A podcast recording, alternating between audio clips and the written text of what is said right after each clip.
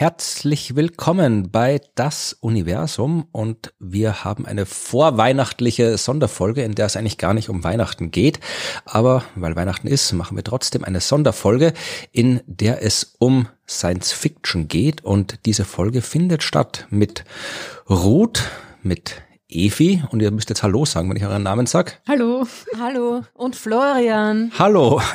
Wir sind heute zu dritt. Wir sitzen um den Adventskranz rundherum, ja, gleich daneben und haben uns gedacht, weil jetzt bald die Feiertage kommen, wo man ja nur zu Hause rumsitzt, heißen Kakao trinkt und dem fallenden Schneeflocken vom Fenster zuschaut oder was man sich sonst so vorstellt und dabei ein gutes Buch liest oder vielleicht eine gute Serie schaut, reden wir über Science Fiction, über Science Fiction Literatur, über Science Fiction Filme, über Science Fiction Serien, vielleicht über nicht, Science Fiction, was gibt's noch? Science Fiction, Science Fiction Kunst, Science Fiction Spielzeug, Science Fiction Computerspiele, falls wir davon Ahnung haben oder auch nicht, aber vor allem über Filme und Bücher und was man empfehlen kann, was man nicht empfehlen kann, was gut ist, was schlecht ist, wie wir dazu stehen und was die beste Science Fiction aller Zeiten ist.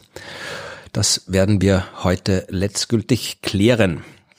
Und ich habe mir gedacht, wir fangen mit dem Anfang an und äh, vielleicht erzählen wir alle mal, was unser ganz persönlicher Einstieg in die Science Fiction war. Also welches Science Fiction Werk, sei es Buch, sei es Film, sei es Hörspielkassette, äh, unser erster Kontakt mit Science Fiction war. Ruth. Ja, ich, Entschuldigung, ich habe gerade Bier getrunken. Äh, frohe Weihnachten. Es ist ja auch der, der, die, die längste Nacht heute, wenn ihr das hört. Stimmt, ne? ist ja die, ja, ja. Also genau. es passt extra noch dazu zum langen Lesen und Serien, Binge-Watchen und überhaupt. Was war die Frage noch einmal? Was? Ah, das wissen Leute ja. Also mit mir brauchst du nicht anfangen. Star Trek, natürlich, Raumschiff Enterprise. Das war das allererste? Kirk, ja, ich glaube, das war das erste bei mir. Ja, ja. Lief das damals im österreichischen Fernsehen überhaupt? Ja, sicher. In den 80er Jahren. Hm, die alte Serie. Nee, also eh, natürlich. Gescheite, das ist die gescheite. Wenn man objektiv ist, ja, dann war die alte Serie schlecht. Was? Also, ich, ich, nein, nein, Veto, Veto. Die war einfach so schlecht animiert, äh, beziehungsweise die Kostüme von den Aliens waren so schlecht, dass es einfach schon wieder total cool war, oder? Voll und vor allem, sie haben es gar nicht probiert. Das ist das Ding. Ja? Genau. Es ging überhaupt nicht darum. Perfektion ist unser Feind ja. und Star Trek. Das ist die, anderes alles Effekthascherei. Genau. Ja. Das ist, das ist die, unser, unser Beacon of Non-Perfection. Ja, das, das wollen wir. Es geht um die Geschichten, es geht um die, ah, es geht um die Leidenschaft, es geht um das äh, Entdeckerinnentum und äh, es geht darum, den Weltraum zu erforschen und nicht darum, dass die Aliens perfekt ausschauen. Ja, ich habe ja nicht, ich habe ja nicht mit Aliens beschäftigt, gemeint, wenn man es jetzt vergleicht mit den anderen anderen Star Trek Serien, dann ist so rein von, von, ja, den, den Stories, den Geschichten war ich nie so, ich mag die alte Serie auch, aber es war nie so mein Favorit. Ich fand die ja, immer. Welche gab es denn da aus den 60ern, die da mithalten konnte? Ja, ich habe jetzt, hab gesagt, aus, aus heutiger Sicht, aus damaliger Sicht ja, war es ja, natürlich was anderes. Was ist in den 60 Es gab äh, Orion. Orion war noch grottiger als Raumschiff Enterprise, das stimmt. Aber Raumpatrouille, Orion ja. mit den mit den Duschgriffen als ja. Mikrofonen und Dings. Ich meine, war, war auch okay und war vom, find vom, vom ästhetischen her auch ansprechend, war aber schwarz-weiß. Das war für mich irgendwie, das hat mich als Kind nicht interessiert. Das habe ich erst als Erwachsener gesehen. Ach so. Und UFO gab's noch. Ah, UFO. da, also, ich weiß, gut, jetzt muss ich ehrlich zugeben, ich weiß nicht, ob UFO, müsste man jetzt irgendwie in, der, in den ORF Chronicles nachschauen, welche Serie sie zuerst irgendwie ausgestrahlt haben in den wahrscheinlich Mitte, späten 80er Jahren. UFO war natürlich voll, voll auch mein Ding. Also das, das kann sein, dass es vielleicht sogar UFO vor Raumschiff Enterprise ja, ich glaube, ich habe UFO auch erst als Erwachsener gesehen oder als Jugendlicher, aber UFO fand ich, fand ich, fand ich cool. Also es war zwar auch immer die gleiche Handlung. Es, vom, erst bisschen, da gab es, gab ja die UFO, es gab die komischen Panzer, die auf der Erde rumgefahren sind. Da gab es die Unterseeboote mit den Typen und Frauen in den Netzhemden. Dann gab es die Mondstation mit den lila Haaren. Ja, ja, und da gab es ja. immer diesen komischen Satellitencomputer. Und es ist immer gleich gewesen. Es sind immer, immer sind drei UFOs angekommen, ja. ja. Da, da, hat das Satellitenteil im Weltraum, ich weiß nicht, Shadow, ne, Shadow hieß die Organisation. Ich weiß gar nicht, wie der Satellitencomputerrechner hieß diese Überwachungsstation, hat immer drei UFOs entdeckt. Und dann ist die Mondpatrouille äh, aktiviert worden. Und mit diesen Rutschen, dann haben sie ihre genau. Anzüge angezogen. Und dann haben die immer ein UFO haben sie abgeschossen ja. vom Mond. Ja, da sind ja. zwei weitergeflogen. Und dann das mhm. zweite UFO, das mussten dann die U-Boot-Heinis erledigen. Und das dritte ist gelandet und dann musste die Infanterie ausrücken, damit die auch noch eins hatten. Also es war immer schön aufgeteilt, dass jeder immer ein UFO bekommen hat. Ja, na so gehört sich das. Das ist eine Gleichberechtigung für alle Abwehreinrichtungen. Also ich habe natürlich, ich wollte natürlich eine von den Frauen auf der Mondbasis sein. Die mit den lila Haaren. Ja, also erstens wegen den lila Haaren und zweitens, weil sie auf der Mondbasis waren. Also das war schon, das, das hört sich jetzt irgendwie blöd oder lächerlich an, aber das war für mich schon, ich glaube, ich war nicht so ein realistisches Kind. für mich war das tatsächlich irgendwie so, das ist cool, das will ich auch als Job machen. Irgendwie so schon der Gedanke. Also da war mir natürlich klar, dass es keine Mondbasis gibt. Irgendwie ja, aber wenn du Astronautin so, geworden wärst, hättest du, wärst du dann mit lila Haaren losgeflogen?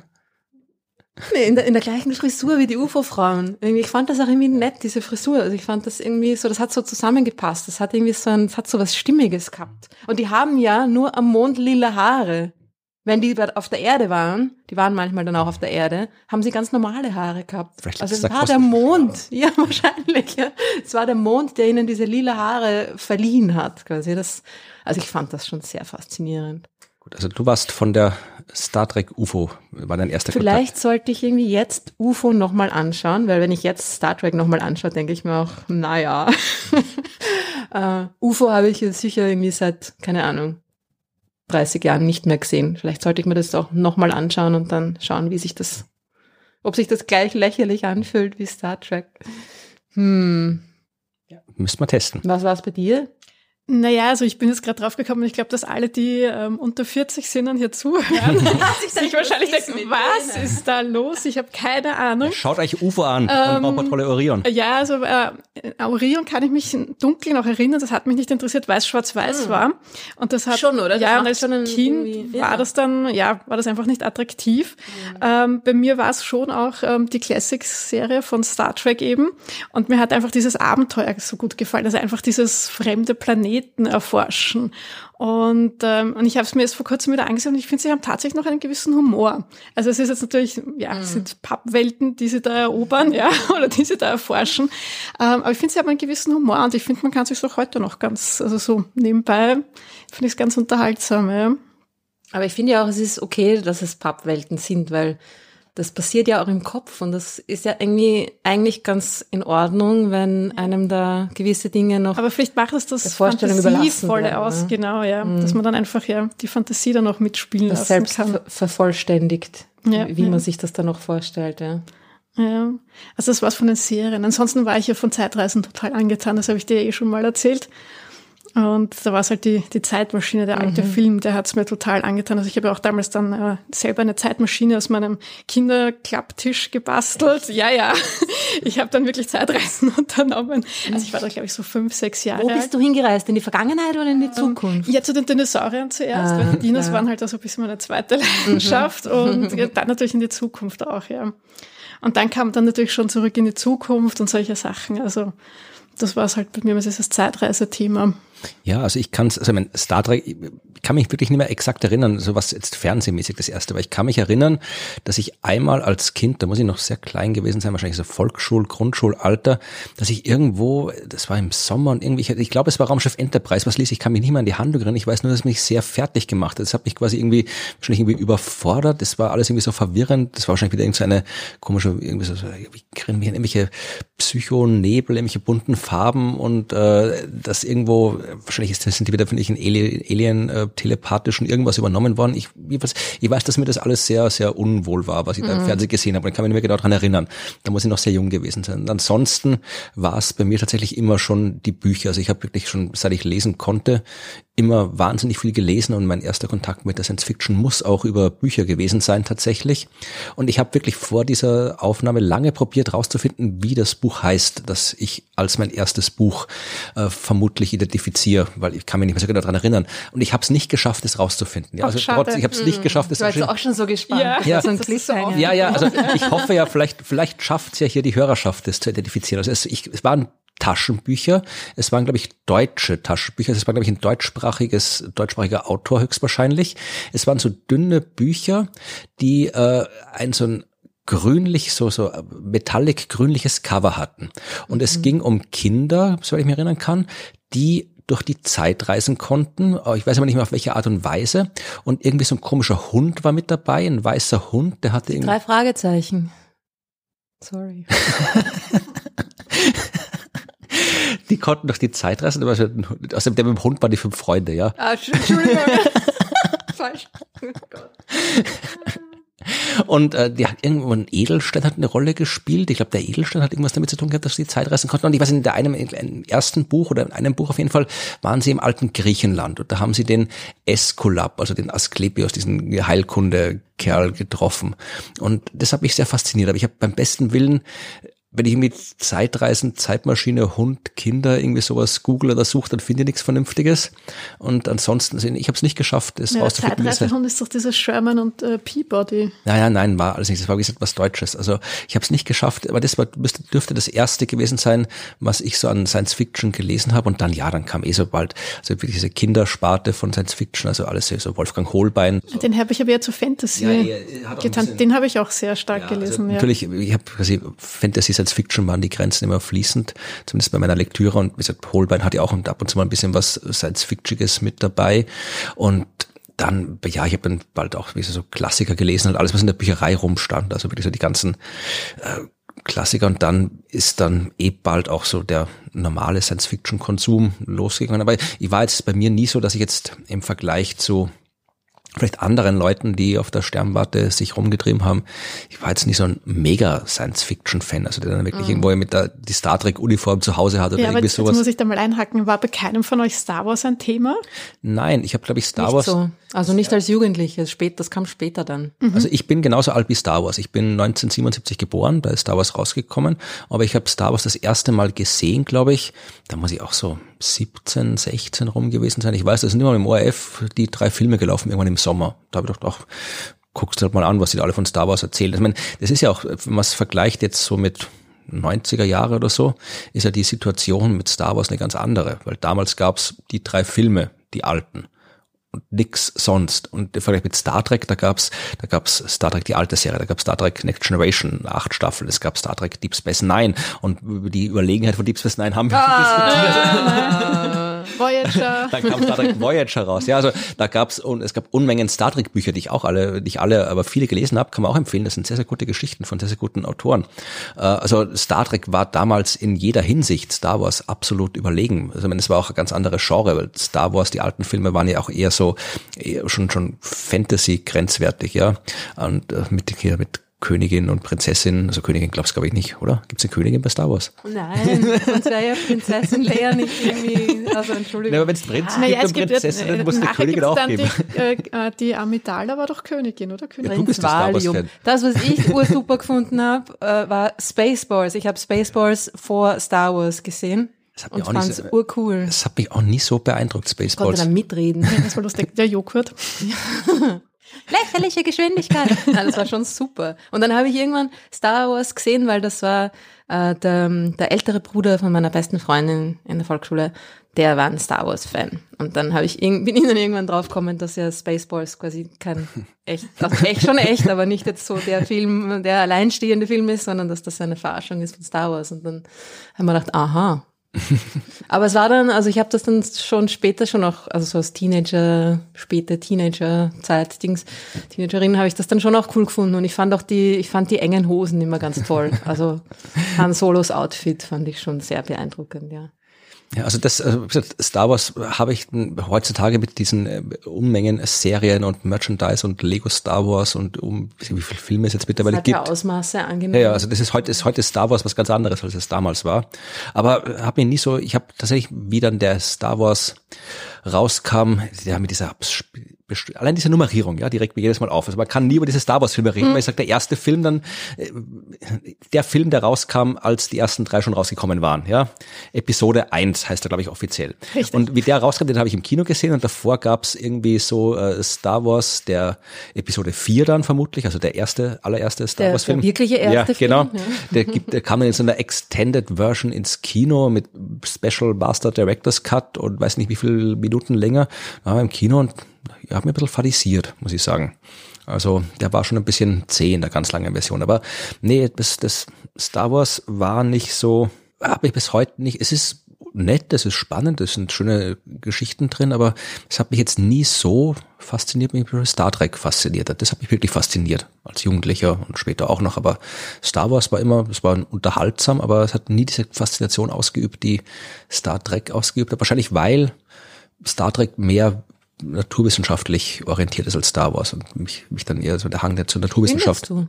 Auf jeden Fall. Natürlich. Also ich glaube, das ist auch der groß, ich finde, man kann ja Star Wars und Star Trek darf man eigentlich nicht wirklich vergleichen, weil ich finde, dass Star Wars hat viel mehr äh, Fantasy-Elemente hm. und geht eigentlich in eine ganz andere Richtung, ja, und Star Trek ist, ist wirklich Science Fiction, ja, also, weil bei Star Wars hast du jetzt von, von der Geschichte und von dem allen ist es ja alles viel mehr Fantasy und viel mehr Märchen und du hast aber nur dieses Science Fiction Setting mit den Raumschiffen halt und dass sie halt den Todesstern und diese Technik halt haben. Aber es ist jetzt, so ist es jetzt eigentlich keine Science Fiction wirklich. Da ist halt Star Trek ganz anders und, und Star Trek erzählt auch ganz andere Geschichten und ist da viel, ähm, ja, eben, du sagst naturwissenschaftlicher. Also geht da ganz anders ran auch. So Wurm, Wurmlöcher und so, ne? Naja, das ist zumindest. Aller Deep Space Nine, übrigens. Ja, ja aber es ist. Äh, Voll Science. Ja, aber mehr Science als irgendwelche komischen ja. Lichtschwerter oder sowas, ja? Oder irgendwie die, die Kraft mhm. oder die Macht. Ja, aber oder Lichtschwerter, das sind Laser. Ich meine, das ist ja jetzt überhaupt keine. Ja, also, aber Laser, die, das die ist ja hört, fast schon echt. Die hören nicht irgendwo auf. Hm. Na, aber das, irgendwie kriegt man das schon hin, oder?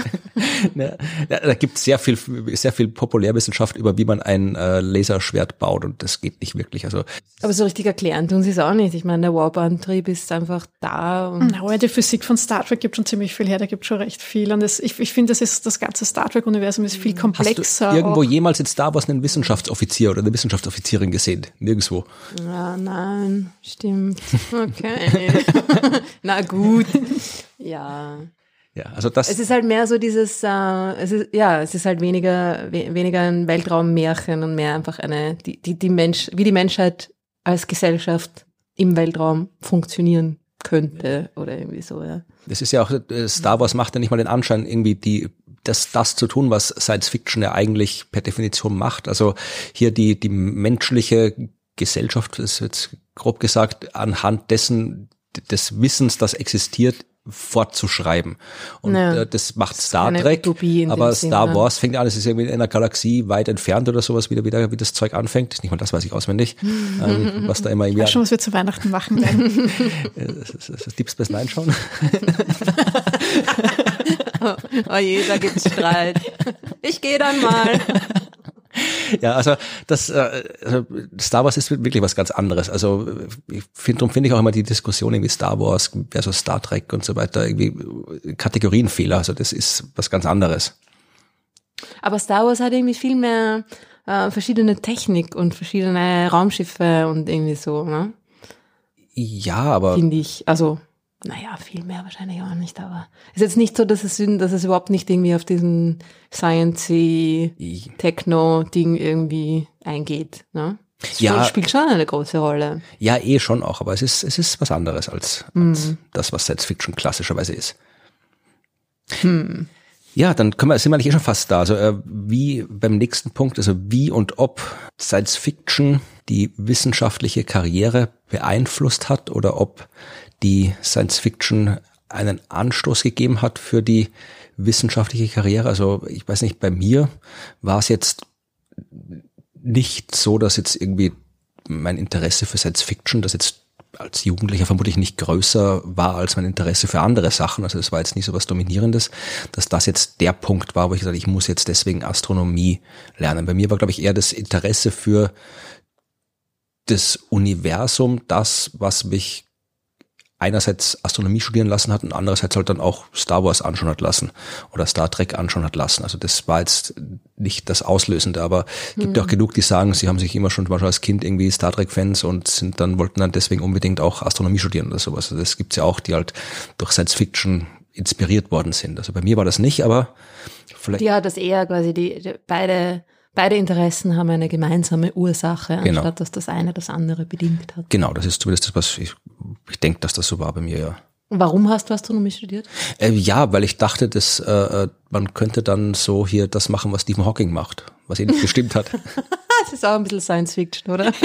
Nein, ich habe ja, ich habe das sicher schon hundertmal erzählt. Also ich habe ja mich nie für Naturwissenschaft interessiert. Ich war schlecht in der Schule. Ich war der schlechteste in Mathematik in, der, in meiner Klasse.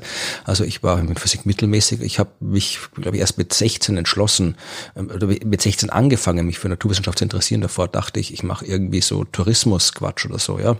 Ähm, ja das wäre eine gute vor, Wahl ja. gewesen. drum hab auch mal, drum waren auch alle meine Spezialfächer immer äh, Sprachen. Also ich habe irgendwie halt Italienisch, äh, Französisch und Englisch, äh, also Französisch vertiefend gemacht und Italienisch extra gemacht. Also weil ich halt dachte, braucht man Sprachen. Äh, da habe dann erst, wie gesagt, ich habe dann immer ein Buch von Isaac Asimov gelesen, ein Sachbuch und äh, eins von dem das von Stephen Hawking und fand es halt wahnsinnig faszinierend, dass man das halt irgendwie so alles, äh, ich habe es zwar nicht verstanden, aber ich fand es wahnsinnig faszinierend, dass es möglich ist, das zu verstehen und zu erforschen. Und dachte, das will ich auch machen. Und habe dann angefangen, halt anderes Zeug zu lesen über Wissenschaft und jetzt bin ich unbedingt Science Fiction, sondern generell so ein populärwissenschaftliches Zeug und dachte, okay, dann studierst du Astronomie. Und bin halt erst auf der Uni draufgekommen, dass man eigentlich, wenn man das machen will, was der Hawking macht, man eigentlich halt ja Mathematik studieren müsste oder theoretische Physik und habe mhm. eigentlich festgestellt, so dieses ganze Zeug, also beobachten und Sterne und Teleskope, das ist eigentlich jetzt doch nicht so interessant. Und habe dann, konnte aber das Studium nicht mehr wechseln, weil ich sonst die Beihilfe verloren hätte. Mhm. Und habe dann eh im Laufe der Zeit festgestellt, dass es sowas wie mathematische Astronomie gibt, was ich dann tatsächlich gern gemacht habe. Und dann später, als ich dann auch in Jena gearbeitet habe, habe ich auch den ganzen Rest der Astronomie schätzen und lieben gelernt. Also es ist dann eh alles gut ausgegangen, aber es, wie gesagt, eigentlich habe ich Astronomie studiert, weil ich zu blöd war, das richtige Fach zu inskribieren. Auch ein guter Grund, ja. So haben wir alle unsere verschiedenen Gründe. Ja, wie war es bei euch? Da mit der, was hat die Science Fiction bei euch beeinflusst im Lebensweg? Naja, nicht meine wissenschaftliche Laufbahn, weil ich habe ja keine. Ja, aber, ne, aber ein Studium hast du. ja, ein angefangenes. Ähm, ich Hätte glaub, auch sein können, dass der Kommunikationswissenschaft studiert. Vielleicht warst du so von der Uhura fasziniert. Ja, genau.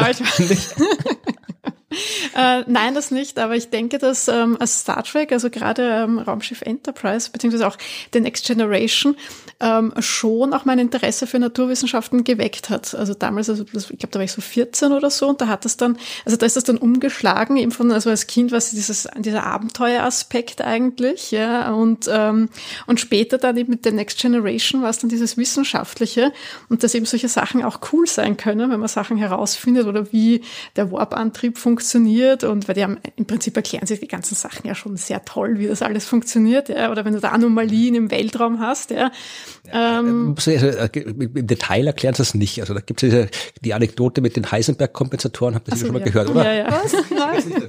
Das hört sich schon so an.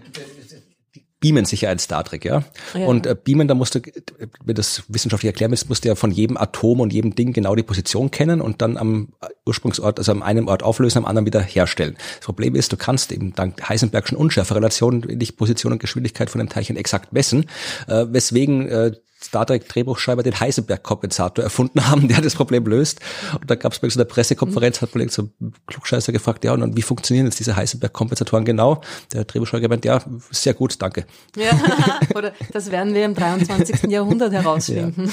Ja, ja. also sie, sie erklären schon gut, aber sie erklären zumindest das, was du gesagt hast, dass es cool ist, Dinge herausfinden zu wollen. Der Ansatz ist doch super smart, oder? Dass ja. du dann Heisenberg also diese wie heißt ja, ja, Heisenberg-Kompensatoren. Ja. Äh, genau, dass du die hast, der, da musst du dich allein schon mal eben mit der Unschärfe-Relation mhm. auseinandersetzen. Das eh. heißt, du hast dann schon wieder diesen wissenschaftlichen Zugang einfach, ja, und ähm, ja, einfach auch vielleicht diese Berührung mit dem Vokabular auch, ja, und, und beginnst dich damit auseinanderzusetzen. Und von dem her finde ich es als Einstieg schon sehr gut, ja.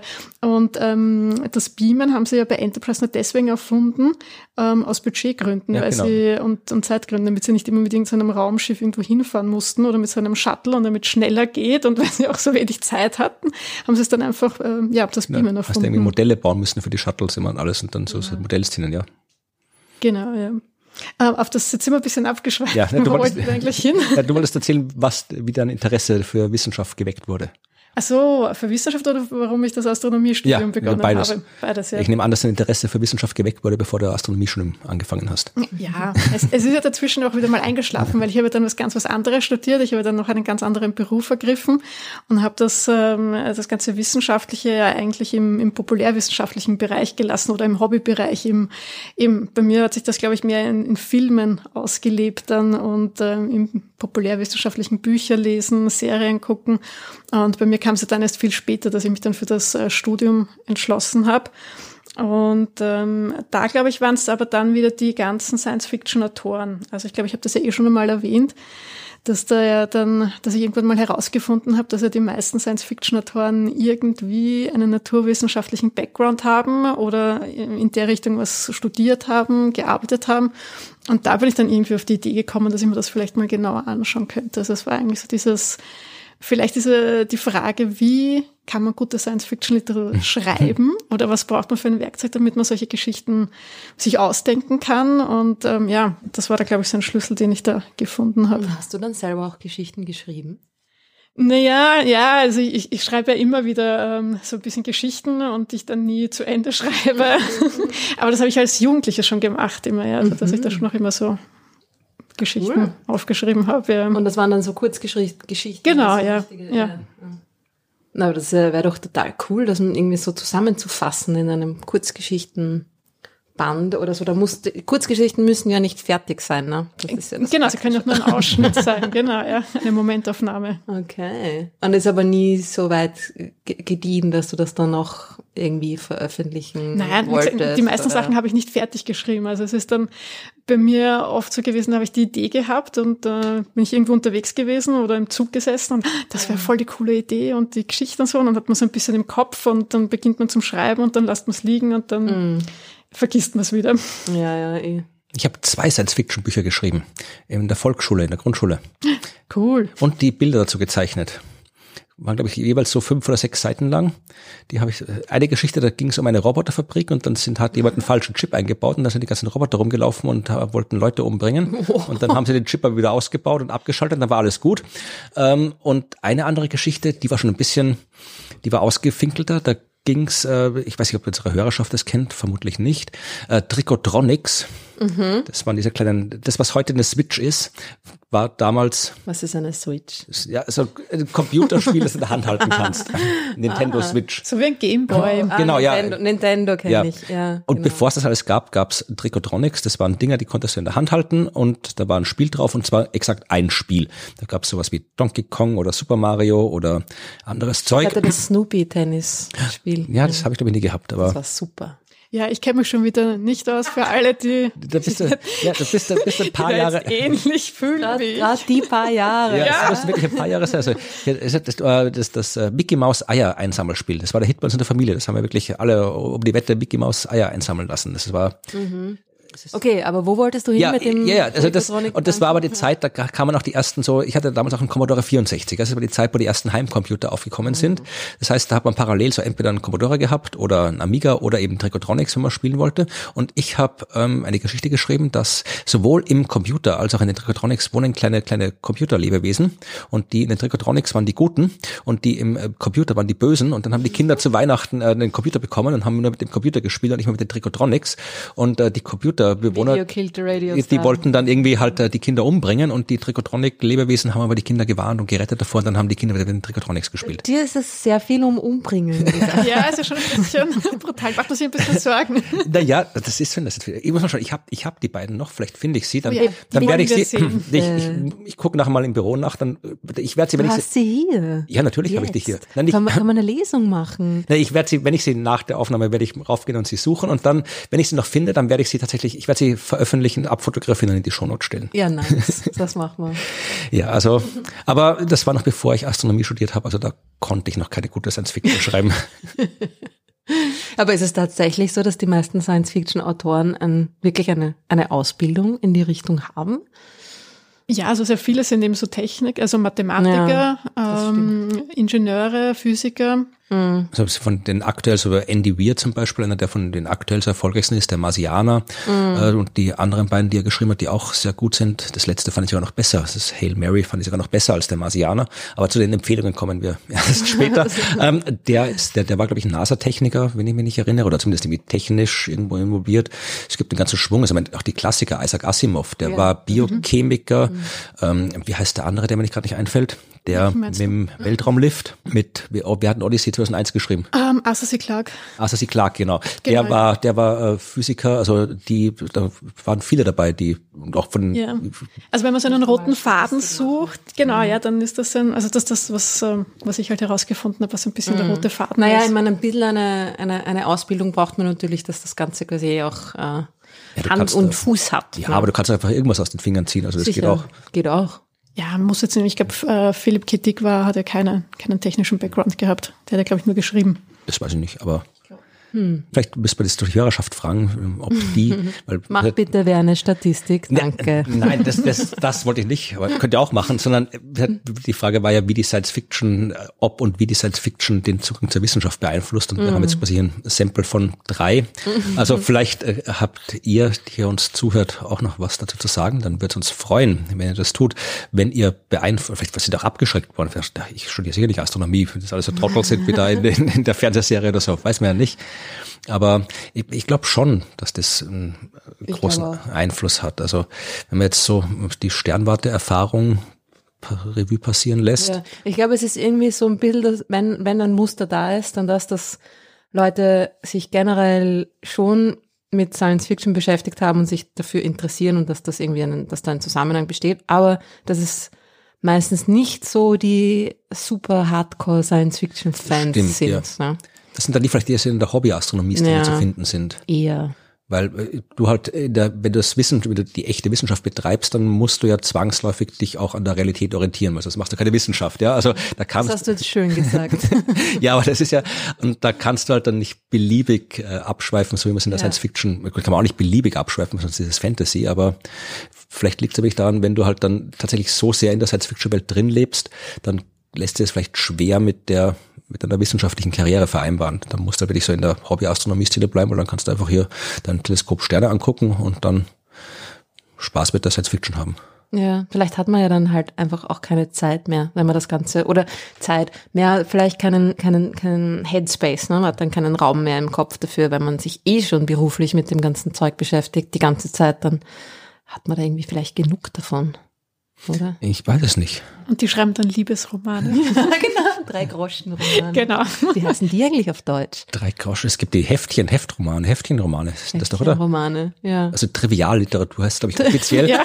Das haben wir, wir haben in Deutschunterricht haben wir ein Projekt Trivialliteratur gemacht. Ich habe da Jerry Cotton Geschichte geschrieben. Mhm. Du hast ja auch schon sehr viel geschrieben, wenn ja, du jung warst. Ja, ja, ich, mein Job ah. ist nicht umsonst schreiben. Also, Ja, habe ich. Also das, da die andere Gruppe hat dann eben so einen Liebesroman gemacht, darum weiß ich, das ist Trivialliteratur. Aber das ist eine andere Folge. Dann machen wir das, genau, mit der, das machen wir das nächste Mal. Zum, Nächstes Jahr. Ja, zum Valentinstag machen wir Special Liebesromane.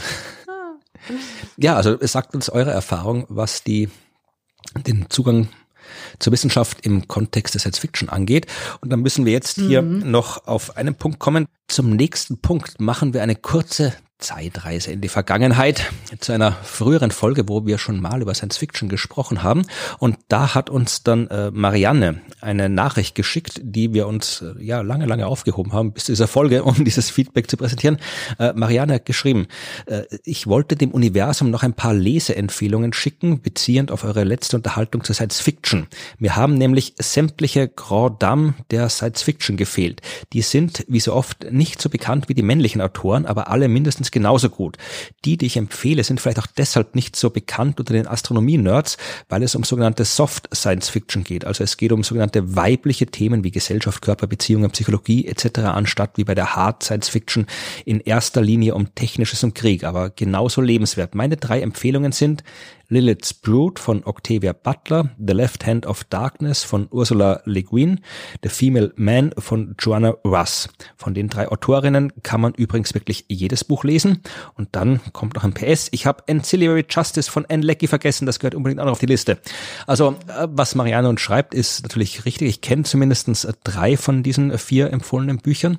Und sie hat natürlich absolut recht, dass äh, erstens vergisst man immer Unmengen Zeug, wenn man Bücher empfiehlt, egal in welchem Genre, aber gerade in so einem Genre wie der Science Fiction ist es natürlich, ja, ich will jetzt nicht sagen leicht, sondern es ist, liegt in all dem begründet, was die, das, den Themenkomplex Frauen und Wissenschaft und Naturwissenschaft schwierig macht, findet man dann auch in der Science Fiction. Also die Frauen sind in der Naturwissenschaft historisch unterrepräsentiert und in der Science Fiction ist es genauso, obwohl es da, wie Marianne sagt, enorm viel gute Literatur gibt und nicht nur Soft Science Fiction. Also ich habe auch Hard Science Fiction von weiblichen Autoren gelesen und äh, wollte das zum Anlass nehmen, um darüber mal zu reden, über Frauen in der Science Fiction, sowohl als Autorinnen von Science Fiction als auch als Protagonistinnen, dass wir da ein bisschen drüber reden und dann vielleicht auch noch über ein paar schöne Bücher zu dem Thema sprechen. Ich dachte, ich lasse euch anfangen, weil ich habe schon so viel geredet. da haben wir gedacht, du sagst, weil ihr die richtigen Chromosomen habt, ja, aber nein. Ja, das ist ein Frauenthema, das sollt ihr hier unter euch. reden da mal die Frauen drüber. Ja, ich gehe ab trinken. Ich gehe mal ein Bier holen. ja. Hm. Ähm, das ist jetzt irgendwie so ein Thema, wie, weil wie fängt man da an? Ne? Das ja. ist dann immer ein ja. bisschen schwierig. Na, ich ich finde es tatsächlich, ich finde schwierig. Also ich, ich habe mir versucht vorzubereiten ähm, und ähm, eben, weil so, nein, aber so wie der Flo ja vorhin schon gerade gesagt hat, ähm, man vergisst dann so viele Bücher immer und im Na, Nachhinein voll. ärgere ich mich dann immer, wenn mir dann Bücher und Filme einfallen, wo ich mir denke, das wollte ich eigentlich noch unbedingt sagen. Mhm. Und ähm, ich habe mir auch überlegt, nämlich ähm, welche weiblichen ähm, Autorinnen ich ähm, da anführen kann ähm, und es, also mir ist es tatsächlich sehr schwer gefallen, da auch ähm, ja, jemanden zu finden. Also ich habe äh, diesen Sommer ja Lady Astronaut gelesen. Das ist ähm, von einer Science-Fiction-Autorin, wie heißt sie schnell nochmal? Äh, Mary Cowell. Ja, sehr, sehr zu empfehlen, alle drei Bände. Ich habe nur den ersten Band gelesen. ähm, ich ich fand es gut, aber es hat mich jetzt nicht umgeschmissen. Also ich fand schon. Ja, ich weiß. Deswegen habe ich es ja auch gelesen, weil du gesagt Worum hast, das geht's ist so super toll. Es hat ein bisschen einen seltsamen Titel. Ja, aber der macht Sinn, der Titel. Äh, also ich finde den Titel ziemlich cool. also mir ja. gefällt er total gut.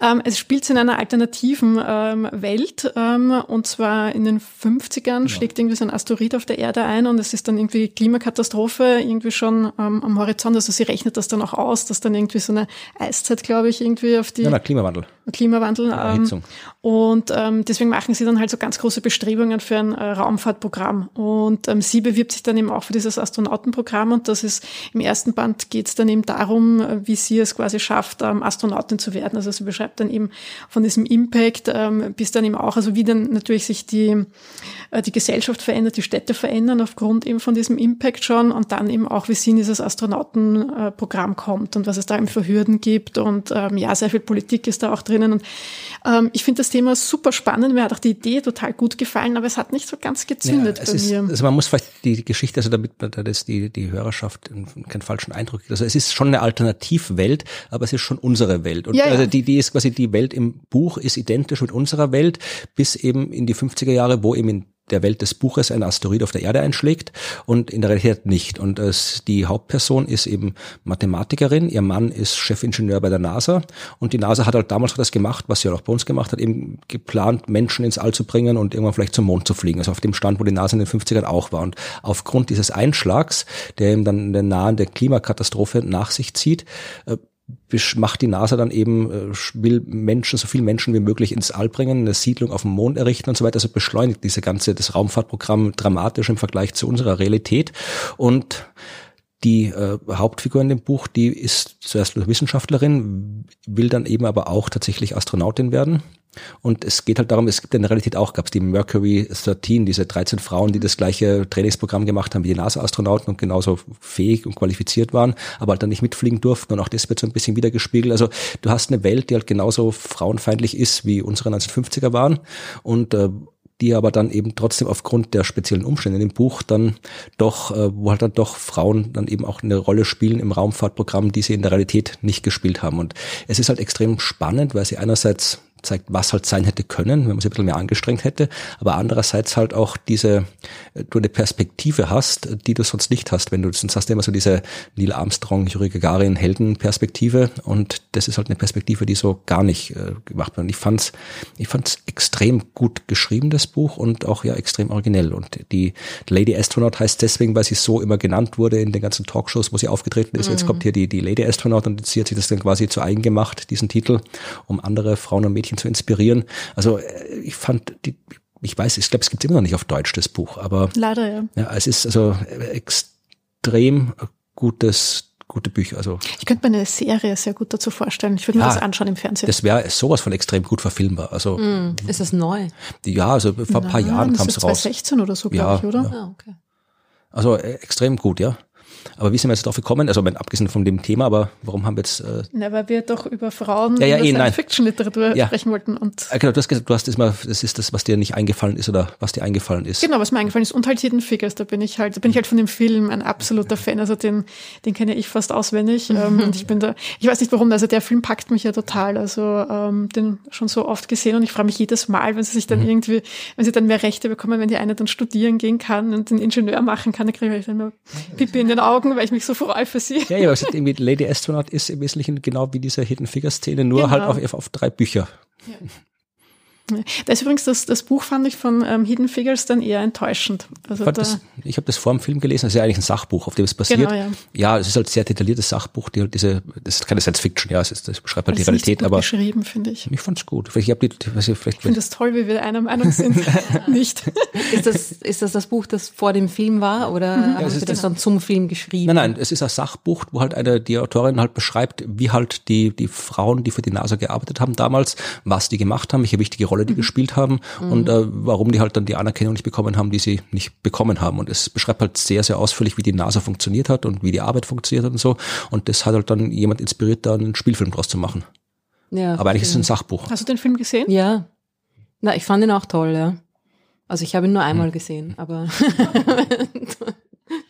na, na, war super. Also das ist halt, ich meine, es ist halt nicht Science Fiction, weil es Ja. echt ist, aber ich finde das ja dann fast noch Frauen spannender. in der Wissenschaft Die- ist schon Science das ist Fiction. das ist, das ist ziemlich- hart, ja. Also, Ich Frauen, die auch Computer die- programmieren, ach, das kann Genau. nur Science Fiction sein. War, waren ja alles Frauen am Anfang, ne? Ja, ja. Also, und ich fand auch die Mercury 13 auf Netflix war das, ne? Ja. Gibt es eine Serie dazu? Ja. Ah, Genau. ja, haben wir Fand ich auch geschaut. toll. Und also ich finde das irgendwie, ich meine, Science Fiction ist auch super, aber ich finde halt diese ganzen Dokus dann, wie du sagst, noch ein bisschen beeindruckender vom, vom Mitfühlen mit den Charakteren, ne? weil man weiß, das war wirklich so. Und man möchte irgendwie dann gern die sich die Zeitmaschine bauen und zurückreisen und Ja. ihnen sagen, danke, danke, Ja. danke. Ja, hätte ich meine Zeitmaschine da von damals noch, würde ich wahrscheinlich jetzt dann in die Zeit reisen, weil Ja. ich das. Ihnen erstens Ja. danken für ihre, für ihre Trailblazing-Rolle und dann auch ihnen sagen, es wird besser. noch nicht, ist noch nicht ganz ideal. Nein, nein, nein. Ich finde die Gedanken einfach auch so schön, dass das- sie halt als ähm, Computer, also als Rechnerin, dass sie halt einfach, dass du da Teil von diesem Großen warst, eben diese Mondlandung halt auch, dass sie darauf hingearbeitet haben. Und das haben wir halt heute, heutzutage irgendwie so, ja, ich meine, wir haben noch immer große Errungenschaften und große Missionen und so, aber das war halt damals, das war halt echt, ähm, also das war schon ein, ein Game Changer irgendwie und das war halt echt ein Riesending, ja. Und wenn du da halt ein Teil von dem warst, also denke ich, also stelle ich mir halt sehr, ähm, Wir sind Teil dieses Podcasts. ja, das ist auch sehr erhebend, ja. Und heute auch 2 zu 1. Aber es ist irgendwie, wie du, wie du vorher, um das Thema einzuleiten, gesagt hast, dass die Frauen unterrepräsentiert sind und so weiter.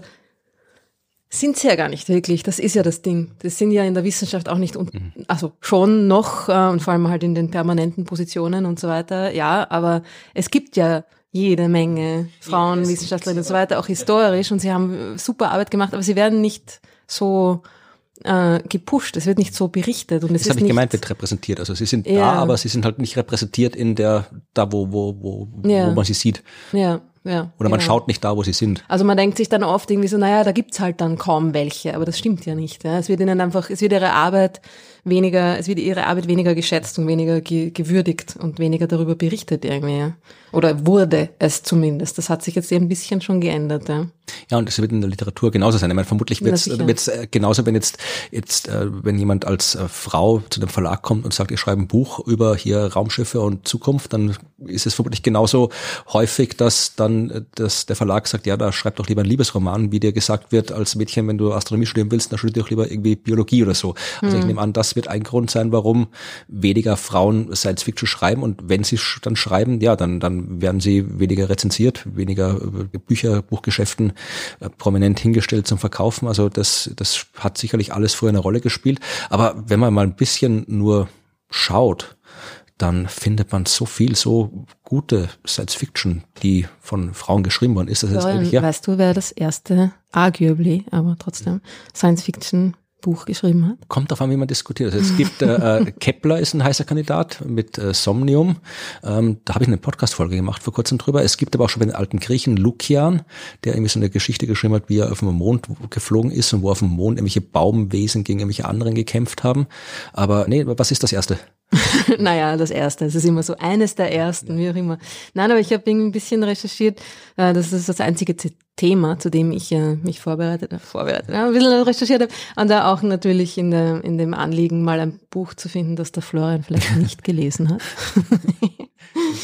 Die stille Rache. äh, äh, Margaret Cavendish aus dem Jahr 1666 ein Buch geschrieben, das heißt The Blazing World and Other Writings. Ich habe davon gehört, aber ich habe es tatsächlich nicht gelesen. Ja, das ist schon cool, oder? 1666. Ja. Und das ist halt eine, eine, eine Novel, also ein Roman, den sie geschrieben hat. Und es geht da äh, unter anderem um äh, sprechende Tiere und ähm, Fischmenschen und äh, weitere surreale Geschichten, die einer, einer Frau passieren, die dann, wie es da in der, also ich habe es nicht gelesen, mhm. muss ich lese das auch runter, äh, wie es dann in der Beschreibung steht, dass sie dann äh, quasi sich selbst zur, zur, zur Empress, zur, zur Herrscherin dieser, dieser seltsamen vor. Welt da irgendwie ernennt und dann äh, Rache übt und, und ihre, ähm, ihre eigenen Leute quasi äh, Es kommt, ja, es kommt mir vage bekannt vor. Ich überlege gerade, wo ich davon schon mal gehört haben könnte. Aber fällt mir jetzt gerade nicht ein. Aber ja, es ist, es ist, es ist, äh, auch wenn du die Vergangenheit, du findest auch immer Frauen, die Wissenschaft betrieben haben in der Vergangenheit, wenn man schaut und aufmerksam schaut, wird halt nicht darüber berichtet. Genauso wirst du viele Frauen finden, die Science Fiction oder äh, Vorläufer von Science Fiction geschrieben haben, Mhm. die halt dann genauso ignoriert werden aus den gleichen Gründen, wie halt der wissenschaftliche Beitrag von Frauen ignoriert Ja. worden ist. Oder unter dem männlichen Pseudonym veröffentlicht. Genau, ja. Ja. das wird Ja. wahrscheinlich auch oft genug geben, ja. voll. Sollte ich das dann auch mal machen, wenn ich irgendwann einmal was fertig Na, geschrieben habe? Bitte nicht. tu uns das nicht an. Es wäre aber schon auch interessant. Vielleicht magst du auch irgendwie eine deiner unfertigen Kurzgeschichten irgendwie für uns veröffentlichen. Also das war jetzt hier die Autorenseite, aber auch wenn du es dir von Protagonistenseite anschaust, da ist es ja genauso. Ich meine, das ist generell ein Problem in Filmen, in Medien. Aber schau dir an, wenn wir bei Star Trek so fortschrittlich die waren, die Frau durfte trotzdem nur telefonieren. Mhm. Und die Wissenschaft und die andere Sachen haben die anderen gemacht. Ja, ich sag nur Counselor Troy. Ja, ich wollte Ja, gerade sagen, ich sagen selbst bei der Next. Generation waren die Chefs immer Ja, noch die Männer. Ja, die, aber sie hatte die typisch weibliche Eigenschaft. ja, und, und, und, und die Ärztin war sie auch, war auch eine Frau. Ja, das geht gerade noch. Ja. Ja, aber- Die Psychotante und die Ärztin. Ja, aber das okay. ist halt schon wieder sehr Klischee eigentlich. Ja, aber dann zumindest bei Voyager, da, Captain Janeway. Ah, geht schon los, ja. Captain Janeway ist die Frau von Columbo. Das ist eine Information, seit ich sie haben möchte, ich sie immer gerne Was, verbreiten. das stimmt ja gar nicht. Doch, das haben wir doch schon oft diskutiert. Captain Janeway, die, es gab, Du meinst, im echten Leben ist die Schauspielerin die nein, Captain Jane? nein. Nein. Also, Ich habe gerade versucht, mir wieder zu geben, aber nein. die Fernsehserie Columbo, die vermutlich keiner aus unserer Hörerschaft kennt. Columbo war cool, ja, und ist immer noch Und da cool. hat ein Lied zu Columbo, natürlich kennt man das. Ja, okay, ich, ich kenne Wander nicht, da bin ich zu alt dafür. natürlich kennst du Wanda. Ja, aber ja, aber nicht, ich, ich erkenne es. Ich, ich weiß, dass es eine Band dieses Namens gibt, aber wenn du mich jetzt spontan fragst, was hat, wie heißt ein Lied von Wanda? Bologna. Ja, kann die, die sein. gefallen dir. Ach so, ist okay, Ja, gut. Du verwechselst immer mit Bilderbuch, aber das sind die, die dir gefallen. Okay, gut. Jedenfalls, äh, Columbo ist ja unter anderem deswegen, der hat eine Frau, aber die taucht nie auf in der Serie. Erzählt immer nur, er musste Ja. Mrs. Columbo und so weiter. Und ähm, es gab dann später ein Spin-off oder eine andere Produktion, Mrs. Columbo, wo halt Mrs. Columbo äh, die Hauptrolle gespielt hat und Fälle gelöst hat. Und diese Rolle hat die Schauspielerin gespielt, die Captain Janeway spielt. Ah, Sie. Und war das äh, furchtbar grottig, so wie man sich vorstellt? Ich habe es nicht gesehen. ah. Ich habe noch nie was davon gehört. Ich Gibt es das nicht. wirklich? Ja, das habe ich dir doch schon mal erzählt, Herr. Ja, ich habe es verdrängt. man möchte sie nicht wahrhaben, oder? Ja, also Okay. Partywissen, Janeway ist die Frau von Columbo. Aber da hat schon eine Frau zumindest Je nachdem, ob ihr die, da, jemanden abschrecken wollt oder wirklich ein, ein Gespräch auf einer Party anfangen wollt. Oder es beenden wollt. genau.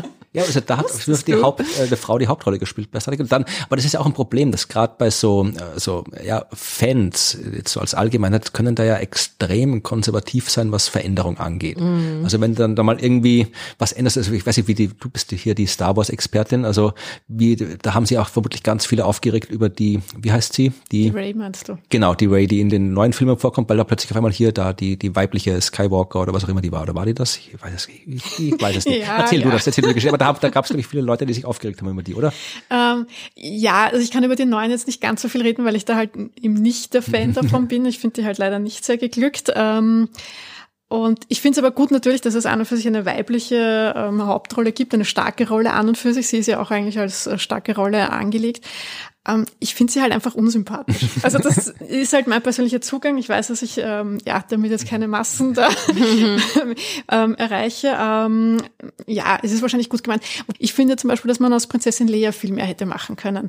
Also weil sie ist ja die Schwester vom Luke ja, und sie hat an und für sich, müsste sie genauso stark sein, was die Macht und das alles betrifft. Das, ich glaube, es gibt sogar einen Spin-off, wo sie da ein bisschen mehr hat, aber das wird nie so wirklich rausgearbeitet in den klassischen Filmen. Und das finde ich total schade, dass man da äh, nicht mehr gemacht hat. Also auch bei den neuen Filmen jetzt, da ist jetzt zwar die Anführerin von den Rebellen, aber so wirklich viel, ja, weiß ich nicht. Also finde ich, hätte man stärker auslegen können. Ja, da haben sich die Menschen mehr auf die, die engen Hosen vom Han Solo konzentriert.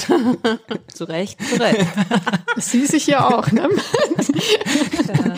Prinzessin Lea ja. lag ja auch den engen Nein, Hosen Ich finde ja schon, dass sie in den, in den originalen Filmen, wie auch immer man es jetzt nennt, Teil 1, Teil 4, Teil 27, was weiß ich, ja, dass sie da, also Leia war natürlich immer super, aber in Wirklichkeit es war schon eine, eine, eine Boys, eine Boygroup, ja. Also es war irgendwie schon, die, die, die Buben standen im Vordergrund. Sie war zwar irgendwie ein, ein Hauptcharakter, aber irgendwie, also ich habe das vielleicht auch deshalb nicht so super gefunden oder ja, weiß ich nicht, mich nicht so sehr damit identifiziert, weil sie jetzt nicht so die meine, sie hat schon Sachen gemacht. Ich weiß nicht, wie ich sagen soll, aber sie war nicht so richtig die, die, die, die, die führende genau, in der Durchsetzung ich, und so weiter. Ja, ja. Sie, weil sie ist einerseits ist sie ja schon tough, weil sie schießt mhm. ja dann mhm. auch schon einmal herum, ja. Auf der anderen Seite hat sie dann aber wieder diesen Bikini da an, ja. Mhm. Und, so, dazu äh, wurde sie gezwungen. Ja, ja, natürlich wurde sie da gezwungen, aber ja, ja. aber ich finde, was das angeht, finde ich, finde ich Ray irgendwie viel authentischer, ehrlich gesagt. Und ich finde es das interessant, dass du sagst, dass, dass du sie unsympathisch findest, weil das ist ja, vermutlich kein Zufall. Das ist ja oft korreliert, dass man, ja, oder sagen Studien, ne, das habe ich mir nicht ausgedacht, dass irgendwie die, weiß nicht, Sympathie und Kompetenz bei Frauen antikorreliert ist. Ja? Also mhm. dass man, wenn, wenn jemand halt irgendwie als Typ so eine starke, kompetente Dingmacherrolle einnimmt, ist er der, der, der coole Typ, ja. Und wenn das eine Frau ist, dann ist es ein bisschen so, ah, irgendwie ist man die unsympathisch. Und das, ich meine, es, es kann dir natürlich einfach so auch die Schauspielerin unsympathisch ja, klar, ist ja. dem, ja. Aber ich glaube, es geht, und sie hat ein bisschen sowas, ich weiß, was du meinst, ne? Ein bisschen was irgendwie, ja. Aber gut, ich finde, sie passt eigentlich sehr gut zu dieser Rolle und, und ich finde, dass es, oder ich, ich kann mir vorstellen, dass es vielen Leuten so geht, dass sie das irgendwie als unsympathisch empfinden oder als, als irgendwie nicht so stimmig, weil es eben eine Frau ist, ja, dass sie dann, die ist zu hart oder zu. Damit hätte ich jetzt gar nicht so. Oder gar nicht so, ist das gar nicht so ausgesprochen oder konkret, ne? Man hat ja irgendwie nur dieses Gefühl, das ist ja dann was ganz was Subtiles in Wirklichkeit, ja. Aber, ja, ich weiß nicht, das ist nur so eine Vermutung. Aber ich finde sie eigentlich, ich finde sie einen sehr, sehr stimmigen Charakter in Wirklichkeit, ja. Äh, ich finde aber, sie ist nicht wirklich ausgereift, weil eben dadurch, dass sie, ich meine, das ist jetzt. Sie ist ja noch sehr jung. Ähm, ja, ja, aber ich meine jetzt nicht jetzt äh, sie als, also, sondern die, die gesamte Rolle ist, finde ich, nicht ganz ausgereift. Also man merkt das ja einfach dadurch, dass es halt auch kein Gesamtkonzept gegeben hat für diese letzten drei Teile, mhm. sondern es ist immer von Film zu Film sich, dann hat es den Regisseurwechsel und Drehbuchautorwechsel gegeben. Dann haben die, man, man merkt, dass die halt nicht genau gewusst haben, was sie eigentlich machen wollen oder wo sie hinwollen. Hin und, und das ja. finde ich ist halt der große, große Manko generell an dieser letzten, an diesen letzten drei Filmen. Ähm, und da hätte man so viel mehr machen können. Also da finde ich halt zum Beispiel Star Trek viel gelungener. Ich meine, da gibt es jetzt keine großen weiblichen Rollen, wobei eigentlich schon bei Beyond, aber egal. ähm, und deswegen finde ich das Gesamtkonstrukt, was mir halt einfach nicht gefällt. Und da ist halt die Rolle der Ray ein Ding davon. Ja. Und das mhm. würde ich jetzt nicht an dem aufhängen, dass sie jetzt eine Frau ist, ähm, sondern weil mir einfach dieses Gesamtkonstrukt an und für sich nicht passt. Ja. Und, und mhm. wenn sie jetzt ein, ein Bub wäre, dann hätte ich wahrscheinlich genauso das Problem, weil sie jetzt einerseits ist sie der Chosen One, dann aber wieder doch nicht und dann ja, machen wir nicht doch noch was aus sie und sie ist so ein, ein, ein bisschen halt auch dieses ja, ein bisschen das Objekt irgendwie, mit dem da halt herumgeschoben wird. Ja. Ich kann mir mhm. allerdings gut vorstellen, dass ähm, junge Leute sich sehr wohl mit ihr identifizieren können. Also glaube ich halt schon. Ja. Ich glaube halt, dass ich das halt ein bisschen distanziert sehe, wahrscheinlich, weil ich halt schon ein bisschen älter bin und vielleicht deswegen mit ihr jetzt auch nicht connecten kann. Aber ein gutes Beispiel für das, was ich meinte mit, äh, wo die Fans konservativ sein können, das ist äh, ja etwas da. Jetzt habt ihr so lange über Star Wars geredet, aber ich bin nicht auskenne. Äh, jetzt kommt Doctor Who. ich hätte dann noch auch ein Beispiel, wo ähm, mit so einem Geschlechterwechsel. Zuerst kommt Doctor Who. Und wirklich, also dass ich. Da gehen wir jetzt mal aufs Klo, das mal zehn Minuten lang wieder alt. Ich bin fast versucht zu sagen, dass es noch besser ist als äh, Deep Space Nine wahrscheinlich ist. Also Dr. Who ist auf jeden Fall besser als Deep Space Nine. Und äh, Dr. Who hat ja den großen Vorteil, dass ähm, da die Hauptrolle des Doktors jedes Mal, also immer wieder andere Personen spielen können und dass diese anderen Personen nicht so wie bei, bei James Bond Filmen zum Beispiel, wo halt dann plötzlich ist irgendwer anderer der James Bond, aber das wird nicht erklärt, warum das so ist. Also es wird einfach, es ist halt einfach ein anderer. Äh, beim Doktor ist es quasi in der Story angelegt, dass der immer wieder eine andere Person ist und nicht nur ein anderer Schauspieler ist, sondern tatsächlich auch eine andere Person mit anderer Persönlichkeit ist. Das heißt, dadurch kann die Serie halt dann immer schön, ja, kann sich halt immer weiterentwickeln. Und es gab schon insgesamt ähm, 13 Doktoren im, seit den 1960er Jahren, wo die Serie gestartet ist, und es waren immer Männer. Und äh, es gab in den letzten Jahren, so seit, den, seit 95, seit die Serie wieder neu gebootet worden ist, äh, immer wieder mal, ja, vielleicht könnte mal eine Frau den Doktor spielen. Warum auch nicht? Also es gab in, so im, im Kanon, im Wissen der Serie, war nie explizit festgelegt, dass wenn der Doktor sich quasi neu generiert, neu regeneriert, eine neue Person wird, dass es unbedingt wieder ein Mann sein muss. Äh, es gab immer wieder so auch in, in diversen Hinweisen, dass es eine Frau sein könnte. Und dann kam in der in einer der letzten, vor, ich weiß nicht, welche Staffel es mal genau war, aber da, den Erzfeind des Doktors, der Master, der ist auch, der kann sich auch immer wieder neue Leben kriegen. Und der ist der Erzfeind des Doktors ist der Master. ja. Finde ich das sehr lustig. Ja, der heißt Und der Bachelor ist. der ist noch nicht aufgetaucht.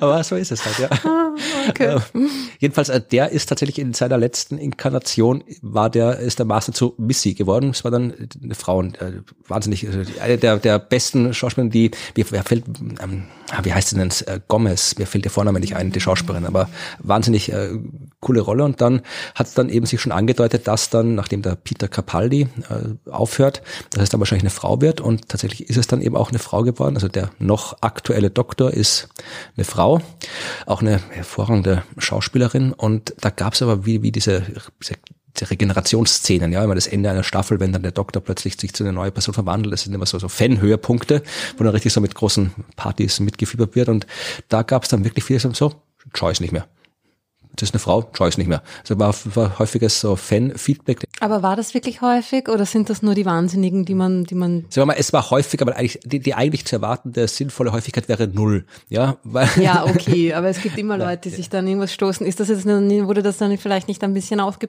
baut. Natürlich, weil da die am lautesten sind und alle, aber mm. es gab dann natürlich, Dr. Who ist ja gerade in, in Großbritannien ein extremes Medienphänomen, das kennen dort alle und da in den Medien ist da viel I drüber. Know, ja, ja.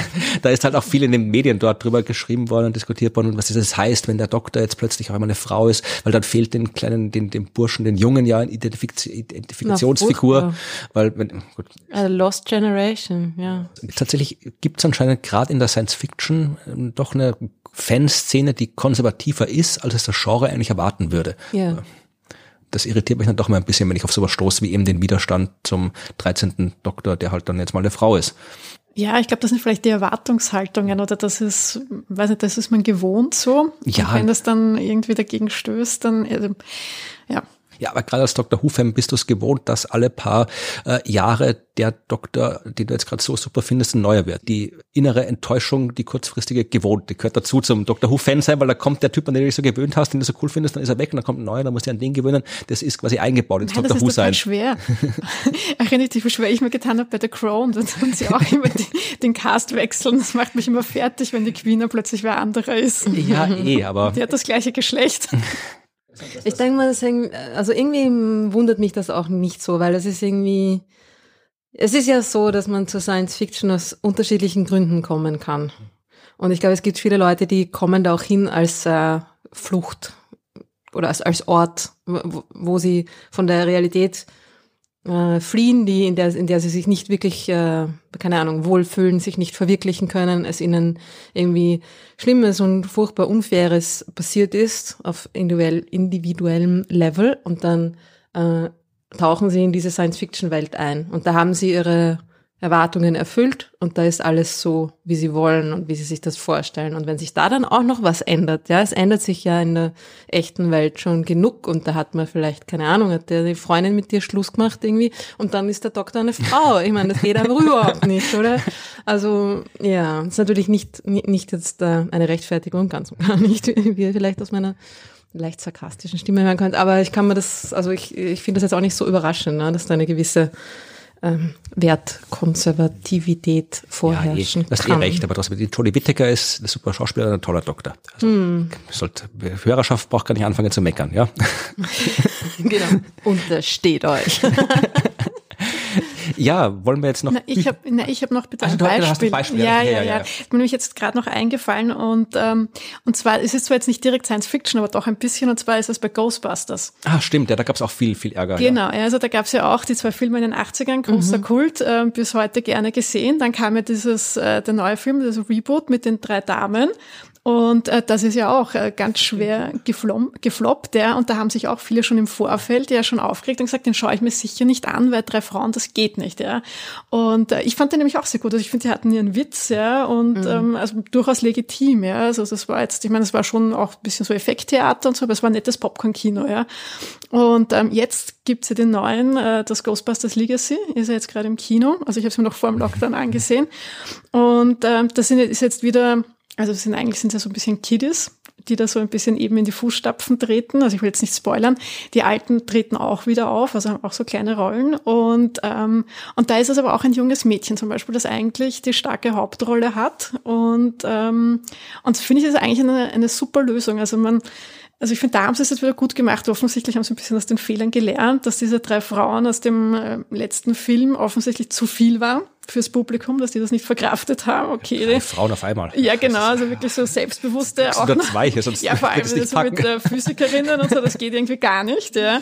Ähm, dass das offensichtlich too much war. Und, ähm, und, und jetzt die Comedy dürfte aber echt gut funktioniert haben, weil es der Film hat ja in, in den österreichischen Kinos gestartet am Wochenende vor dem Lockdown und hatte das an dem Wochenende das beste Einspielergebnis sogar. Also die waren da, ähm, also der Film war da Platz eins sogar. Es war halt unter seinem Wochenende, dann war jetzt Lockdown und Kinos zu. Also ich hoffe, dass sie da jetzt ähm, anschließen können. Ähm, aber der war sehr gut, der Film auch. Und, und das finde ich ja so ein bisschen ein Happy End zu, zu deiner Geschichte jetzt irgendwie, dass man dann vielleicht auch so ein bisschen, vielleicht ist es ein Kompromiss, aber ich fand den eigentlich sehr gut, ja. Ja, dann sind wir quasi, wenn das, dann nehmen wir das als erste Empfehlung, Ghostbusters Legacy sich anzuschauen. Ich habe ihn noch nicht gesehen. Ich war. Cool, ich muss ja sagen, also dass der Titel schreckt mich sehr ab. Das ist irgendwie so wie etwas, das Experience heißt. Denke ich mir, na danke. Das Experience. Legacy. Das ist irgendwie so, what? What's the legacy? What did they do?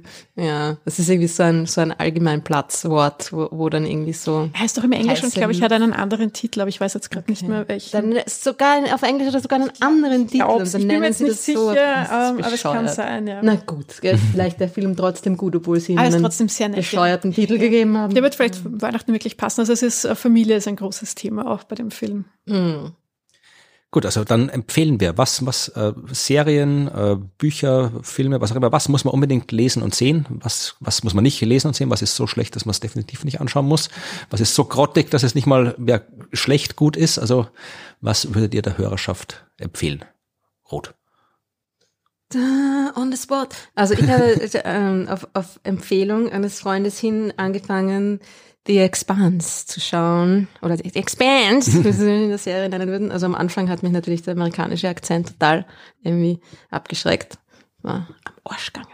Aber äh, die, erste, die ersten zwei Folgen waren irgendwie ziemlich verwirrend und äh, ich fand ziemlich bescheuert und ich hätte schon fast abgedreht und mir gedacht, was ist denn das schon wieder für ein Scheiß? Aber jetzt bin ich bei Staffel 2 angelangt und irgendwie doch ge gehuckt und irgendwie ist es doch ziemlich cool. Und das ist, äh, kennt ihr das? Ich habe, glaube ich, habe ich hab die erste Folge gesehen, ja. oder? Ich habe es ja, dreimal begonnen. Ich bin nicht über die, die ersten, ersten, drei Episoden Ja, aber das ist, ich, ich habe es irgendwie, ich habe mir gedacht, okay, ich schaue mir jetzt die erste Staffel an. Und äh, irgendwie, schauen wir mal. Ne? Da, da quäle ich mich jetzt quasi durch. Die ersten zwei oder drei, ich glaube so ab der dritten Folge passiert dann irgendwie was. Und es ist wirklich so, in der ersten Folge labern sie die ganze Zeit nur und man versteht kein Wort. Was irgendwie, ja. Und man denkt sich, what? Und es passiert nichts und Dings, aber es wird dann irgendwie besser und es wird dann diese Welt auch irgendwie stimmiger und gut aufgebaut. Und ähm, ja, also es ist ein bisschen, mir ist es fast ein bisschen zu gruselig. das ist gruselig, okay. Aha, ja, okay, das hätte jetzt noch gar nicht. Ja, es wird, das wird dann noch ein bisschen gruselig. Ja, ja vielleicht sollte man, vielleicht sollte man dem Ganzen noch mal einen Versuch geben. Ja, also es ist nicht so, es ist, uh, es ist keine nice and clean uh, Star Trek Welt. Es ist uh, sehr dunkel und genau. Nix für Kinder. First Contact fand ich aber auch ein bisschen gruselig, wie ich es das erste Mal gesehen habe. Ja, das ist eh. Mit dem Borg. Ja, na ja, eh. Das ist, ja, ja, ja, es ist, es ist, er geht in die Richtung, aber halt noch viel. Nein, es ist eigentlich ganz anders. Aber äh, es ist halt irgendwie schon auch, also es ist quasi die klassische Science Fiction in der Hinsicht, dass es eine, dass es unsere Gesellschaft in die Zukunft extrapoliert und sich quasi vorstellt, wie sich das alles da, ähm, wie das alles werden könnte, wenn wir einfach so sind, wie wir sind und uns dann in den Weltraum hinaus begeben ähm, durch einen, nur, ein, nur eine, eine technische Verbesserung, besseren Antrieb quasi im Endeffekt. Sie haben dann noch ein paar andere Sachen, aber es geht eigentlich hauptsächlich darum, dass man quasi schnell, effizient weit reisen kann und wie sie dann das Sonnensystem quasi bevölkern und was dann da passiert mit unserer quasi kolonialistischen Natur und was dann daraus wird und dann kommt halt noch äh, gruseliges Zeug dazu und es ist irgendwie ja also ich hab, bin jetzt schon ein bisschen da reingekippt und fangt vielleicht bei Folge 4 an genau Ja, ich weiß nicht, dann mache ich mal einen großen Problem. Ich, du, ihr müsst bitte sowieso unterbrechen, weil sonst könnte ich noch irgendwie zwei Stunden lang äh, Bücher und Dinge empfehlen, also weil es ja so viel Zeug gibt, so viel gutes Zeug gibt. Ich habe jetzt mir drei Sachen rausgesucht, die ich auf jeden Fall empfehlen will und dann jetzt irgendwie schnell, wie ich vorhin gerade noch die dritten Kopfhörer geholt habe für uns, ähm, mir ein paar Bücher aus meinem Regal gegriffen. Dachte ich, ach das noch und das noch und das noch. Also ich fange mal an mit äh, etwas, was ich wirklich empfehlen will, was ähm, alle lesen sollten. Das ist von Nora Keiter Jemisin oder NK Jemisin oder Jemisin, wie auch immer, ich habe sie noch nie ausgesprochen gehört. Schreibt sich auf jeden Fall J-E-M-I-S-I-N. Jemisin, und die schreibt äh, ganz viele Science-Fiction-Bücher, aber eine Trilogie ist absolut hervorragend. Das ist die Broken Earth Trilogie, die es sogar auf Deutsch gibt. Und ich muss gerade kurz suchen, wie es auf Deutsch heißt. Ist egal, ich sage es auf Englisch. Ähm, der erste Band heißt The Fifth Season, der zweite The Obelisk Gate und der dritte The Stone Sky. Und ich glaube, auf Deutsch ist es irgendwie die zerbrochene Erde oder so. Und das ist eines der wenigen Science-Fiction-Werke, wo die, äh, die Fiction, äh, beziehungsweise die, die Fiction, wo die Science in der Science-Fiction vor allem Geologie ist. Weil meistens ist es immer Physik oder Astronomie, äh, oft Medizin, Gentechnik, Biologie, aber so äh, Geologie, Science Fiction findet man selten. Und ähm, das ist ein absolut faszinierendes, originelles Buch. Also es geht um eine Welt, äh, auf der äh, ein Superkontinent ist. Also es gibt einen gigantisch großen Kontinent und ansonsten nix, also Wasser rundherum. Und dieser Superkontinent, der, ja, alle paar Jahrhunderte gibt's da so große geologische Ereignisse, Erdbeben, Vulkanausbrüche, Klimawandel. Und das sind immer so, so große Umbrüche, wo die ganze Zivilisation dann irgendwie draufgeht oder schwer draufgeht. Und äh, in dieser Welt gibt es sogenannte Orogenes oder Orogenes, also Menschen, die die Fähigkeit haben, geologische Vorgänge zu spüren und zu beeinflussen. Also die können jetzt einfach gesagt irgendwie Erdbeben auslösen oder bestimmte Gesteinsarten spüren oder Lava heraufholen. Also die können einfach geologische Sachen beeinflussen und die, äh, ja, das ist so die Ausgangssituation. Das klingt jetzt mehr nach Fantasy, wird aber im Laufe der Zeit zu ja, waschechter Science Fiction im Laufe der Trilogie und ist wirklich eins der, der am originellsten geschriebenen Bücher allgemein, nicht nur Science Fiction Bücher, die ich gelesen habe, die ich unbedingt ganz dringend allen empfehlen möchte. N.K. Jemisin, die Broken Earth Trilogie. Dann habe ich noch ein paar Bücher, die in das Genre alternative Wissenschaft fallen. Also Science Fiction klassischerweise nimmt ja die Wissenschaft, die wir jetzt haben, und denkt die in die Zukunft fort. Es gibt aber auch andere Science Fiction, äh, wo die Wissenschaft äh, nicht die echte Wissenschaft ist. Also ein Buch, das wirklich hervorragend ist, heißt äh, Celestial Matters und ist von Richard Garfinkel und das ist absolut verfolgt. Das Buch spielt in einer Welt, die unsere Welt ist, so wie unsere Welt wäre, wenn Aristoteles und die ganzen alten Griechen recht gehabt hätten. Was sie sehr, nicht haben. Also äh, die Welt in diesem Buch ist äh, unbewegt im Zentrum des Universums, ist von Kristallsphären umgeben, an denen die Planeten montiert sind und sich rundherum drehen. In den Kristallsphären äh, fließt der Äther. Die menschliche Biologie funktioniert nach der irgendwie vier Säfte-Lehre von Galen. Also so wie wenn quasi die, die ganzen antiken Denker recht gehabt hätten, das ist die Welt. Ja? Und in dieser Welt äh, führt seit Jahrhunderten führen die Griechen, die mittlerweile ein Weltreich äh, errichtet haben, Krieg gegen China, die auch ein Weltreich errichtet haben. Und um diesen Krieg endlich zu beenden, planen die Griechen äh, ein Stück der Sonnenmaterie zu holen und diese Sonnenmaterie quasi auf die Erde zu bringen und dort damit eben die Hauptstadt dieses chinesischen Reiches zu zerstören, um diesen jahrhundertelangen Krieg endlich zu beenden und bauen dann eben ein Raumschiff basierend auf all dieser alternativen Wissenschaften müssen dann quasi auch die Himmelsmechanik muss dann irgendwie, also du musst dann die, die Bahnen so nach dieser äh, nicht Newtonschen Mechanik, sondern eben der alten griechischen Mechanik und so, äh, fliegt das Raumschiff, da müssen sie irgendwie so die, die Lücken durch die Kristallsphären erwischen, bis sie bei der Sonne sind. Also es ist wahnsinnig faszinierend, dieses Buch. Also ich kann es nur empfehlen, es ist vielleicht nicht unbedingt die beste Science-Fiction, die je geschrieben worden ist, aber wenn ich jetzt anfangen würde, meine Science-Fiction-Bücher nach die besten zu sortieren, dann käme ich zu sonst nichts mehr. Ja? Also ich habe vielleicht das und dann gibt es noch ein zweites, aus dieser Serie, oder es gibt ja ganz viele, diese alternative Science-Fiction-Serie, das ist äh, von David Walton, sind zwei Bücher. Das erste heißt Quintessence, das zweite heißt Quintessence Sky. Und das ist auch, äh, in dem Fall ist die Welt eine Scheibe.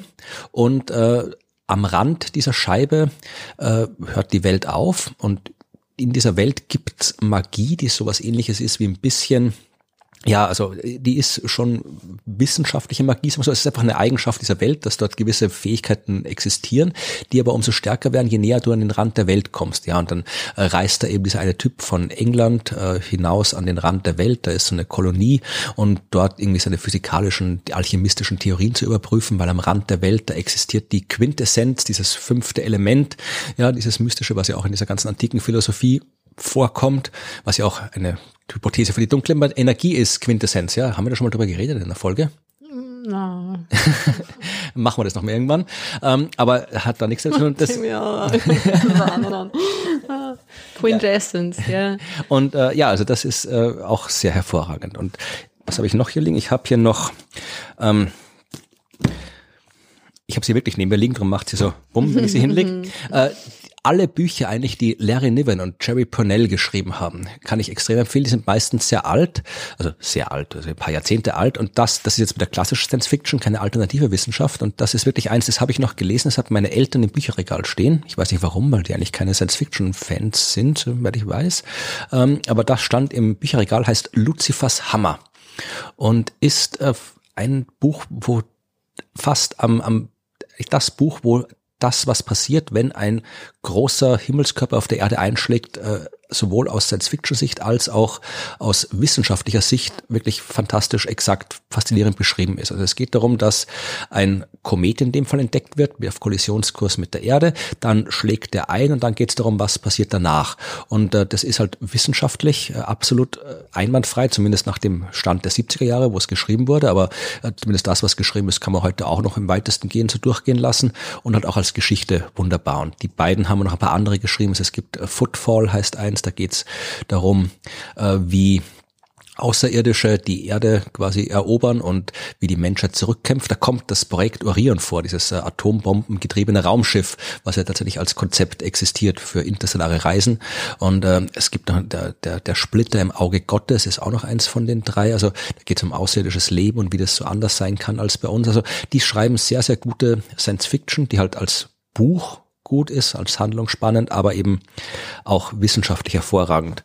Und dann habe ich noch das ein. Das waren jetzt aber schon drei. Ja, ich habe noch ein viertes. Ich, hab, ich könnte, ich habe ich hab ein paar hundert in meinem Büro rumliegen und wahrscheinlich noch mal ein paar hundert auf meinem Kindle. Und das erste würde ich gerne lesen. Kann und, ich mir das ausborgen? Und noch mal das, das Celestial Matters. Ja, das hat ja. das schönste Cover. Ich entscheide meine, meine ja, natürlich kann das ausborgen. Leseaktivität nach ähm, Cover-Ästhetik. Ja. Aber ist äh, dann gelesen, ich habe ja Bibliotheken leer gelesen an Science Fiction. Also ich habe da jetzt meist schon wieder vergessen, was ich gelesen habe. Also ich könnte wirklich ist sehr, es tut mir wirklich, es macht mich fertig, hier Bücher empfehlen zu müssen. Also irgendwie könnte man den inneren Kampf gar nicht nachempfinden, was ich alles empfehlen Was will. mich wundert, ist, dass dein all-time favorite Lieblings äh, Science-Fiction-Buch noch nicht vorgekommen ist. Ja, Wohl, vielleicht ist es eher Fantasy als Meinst du Science-Fiction. Dune? Ja, natürlich Das habe ich nämlich gerade angefangen zu lesen. Sehr gut, ja. Also äh, hätte ich, Finally. hätte ich natürlich schon noch erwähnt, äh, weil ja, aber Dune, da müssen wir eigentlich eine eigene Sendung drüber machen. Und da müssen wir drüber reden, warum man nicht äh, über diese komische Miniserie redet, warum der David Lynch-Film so umstritten ist und obwohl, warum der trotzdem er die Handlung so sehr ändert, äh, absolut hervorragend ist, warum äh, Dune so anders ist, also warum die letzten Bücher so anders sind als die ersten Bücher, warum man die Fortsetzungen, die sein Sohn geschrieben hat, trotzdem lesen sollte, obwohl es eigentlich die Philosophie von Dune komplett, also Dune, es gibt- wir müssen einen Dune-Podcast machen. an. Aber Dune Er ist, na- schwebt schon ungefähr 10 Zentimeter über dem Boden ne, für, Die- für euch. Dune ist natürlich eine absolute Empfehlung. Ja, Also gerade auch aus heute über Frank Herbert, diese Serie, die war immer schon aktuell, weil ja vor allem die, das, was er damals der Grund war, diese Science Fiction zu schreiben, ja heute immer noch aktuell ist. Damals, es ging halt darum, er wollte schreiben, wie eine Welt aussieht. äh, Der wo- sich nicht so auf die Wissenschaft. Ja, nein, nein, nein, gar nicht, das, sondern wie eine Welt ausschaut, in der jetzt vor allem mal äh, die ganze Zivilisation von einem von einer Substanz abhängig ist, was halt äh, dort im Roman dieses Spice ist. Und aus seiner Sicht der, der, war es eben ein der Spiegel in der realen Welt, aus seiner Sicht damals war eben das Erdöl, äh, was ja heute auch immer noch so ist, also die fossilen Brennstoffe. Und da es geht ja auch ganz viel um Ökologie, also wenn du das den, das erste Buch zu Ende gelesen hast und eine vernünftige Ausgabe hast, dann wird da hinten ein ökologischer Anhang drin sein. Also da kommt So weit bin ich noch nicht. ja, also da, da ist schon sehr viel Interessantes drinnen. Und die, je, je weiter die Serie fortgeht äh, von Dune, desto Aber es geht ja auch, soweit ich das verstanden habe, irgendwie darum, dass es eben eine Welt ist, die quasi den, den, den denkenden Maschinen genau. nicht vertraut oder da ist irgendwas Genau. Furchtbares passiert und dann hat man sich davon Das ist ja abgewandt. Butlers Dschihad, der wird in der, der Originalserie. Dschihad heißt das. Ja, da, die, da ist ja ganz viel äh, so äh, islamische Ja, ja. Nomenklatur in dem Buch drinnen. Nein, also äh, da wird dieser Butlers Dschihad, der Kampf der Menschen gegen die Maschinen, wird da im, im Buch, also in der Originalserie immer nur angedeutet, dass das Mhm. eben was Schreckliches war und seitdem sind denkende Maschinen verboten. Es gibt dann tatsächlich in der, den, den vielen Fortsetzungen, die sein Sohn geschrieben hat, gibt es auch einen eigenen Band, wo dieser drei, drei Teile, wo Butlers Dschihad dann tatsächlich äh, erzählt wird. Passiert. Ja, Also ist auch sehr gut, aber eher klassische Science Fiction, da fehlt dieser ganze philosophische Unterbau von Frank Mhm. Herbert. Und je länger die Serie andauert, desto philosophischer wird es eigentlich. Also der letzte Band, das ist eigentlich die Hand, es ist sehr, sehr handlungsarm, aber sehr, sehr inhaltsdicht. Also es ist sehr viel, es ist dann eher schon so religionsphilosophische Abhandlung und weniger äh, Science Fiction Roman, aber trotzdem Mhm. absolut empfehlenswert. Ja, jetzt habe ich doch schon noch empfohlen. Aber etwas anderes Ja, ich habe gedacht, ich nehme noch mindestens ein Zeitreisebuch mit rein und das ist so ein ganz altes Buch, das ich irgendwo mal gefunden habe und seitdem immer wieder gelesen habe. Ähm, es heißt Zeitpatrouille von Robert Silverberg und ich weiß gar nicht, wie es im Original heißt. Ich schaue mal kurz nach. Time Patrol. nein, es heißt im Original, ähm, man weiß nicht, wie es heißt, da steht nicht drin. Es ist auf jeden Fall von 1969 und vielleicht finde ich noch raus, wie es heißt im Original, dann finde ich es nach, aber es steht hier jedenfalls nicht drinnen. Ah, doch, Entschuldigung, es heißt hier, hier steht's. Äh, Im Original heißt's Up the Line. Okay. Und es geht halt um eine Welt, in der Zeitreisen existieren. Also du kann, da ist die Technik für Zeitreisen da und ja, so eine, da werden Touristengruppen so rumgeführt. Das heißt, du kannst da so historische Ereignisse besuchen, aber halt streng geführt und die, die Hauptperson ist da quasi so ein Zeitreiseführer, ähm, der halt dann Touristen äh, dorthin führt und es ist natürlich das so äh, eines der vielen klassischen Zeitreiseparadoxien äh, ist halt das ja der Zeitpunkt ist immer gleich. Wenn ich zurückreise ins Jahr weiß ich nicht 1977 um mir die Premiere von Star Wars anzuschauen und mich ins Kino setze und dann denke ich mir ach der Film war so toll den schaue ich mir ein zweites Mal an und das Popcorn 1970 war so super ich möchte noch mal die Premiere sehen und dann fahre ich reise noch mal zurück dann sitze ich dann schon im Kino und setze mich dann daneben. Dann sitze ich zweimal im Kino weil es ja immer der gleiche Ort ist zu dem ich zurückreise.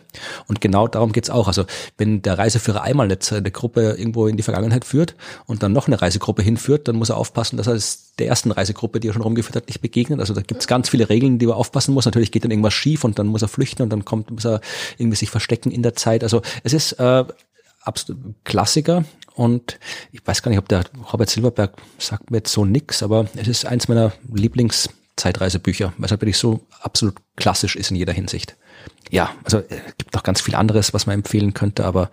Und es ist auch erfreulich dünn, wie ich da gerade sehe. Also ich bin eine sehr langsame Leserin und so sind viele dieser Science-Fiction-Werke sind ja halt irgendwie so, ja, na, weiß nicht, die, die, die, das, dicker als breit und ja, das ist dann schon. Das Genre der Science-Fiction-Kurzgeschichte, mhm. was so in den 60er, 70er Jahren sehr populär war, hat leider an Popularität verloren. Es gibt gibt's immer noch, äh, Ted Chiang, glaube ich, heißt er.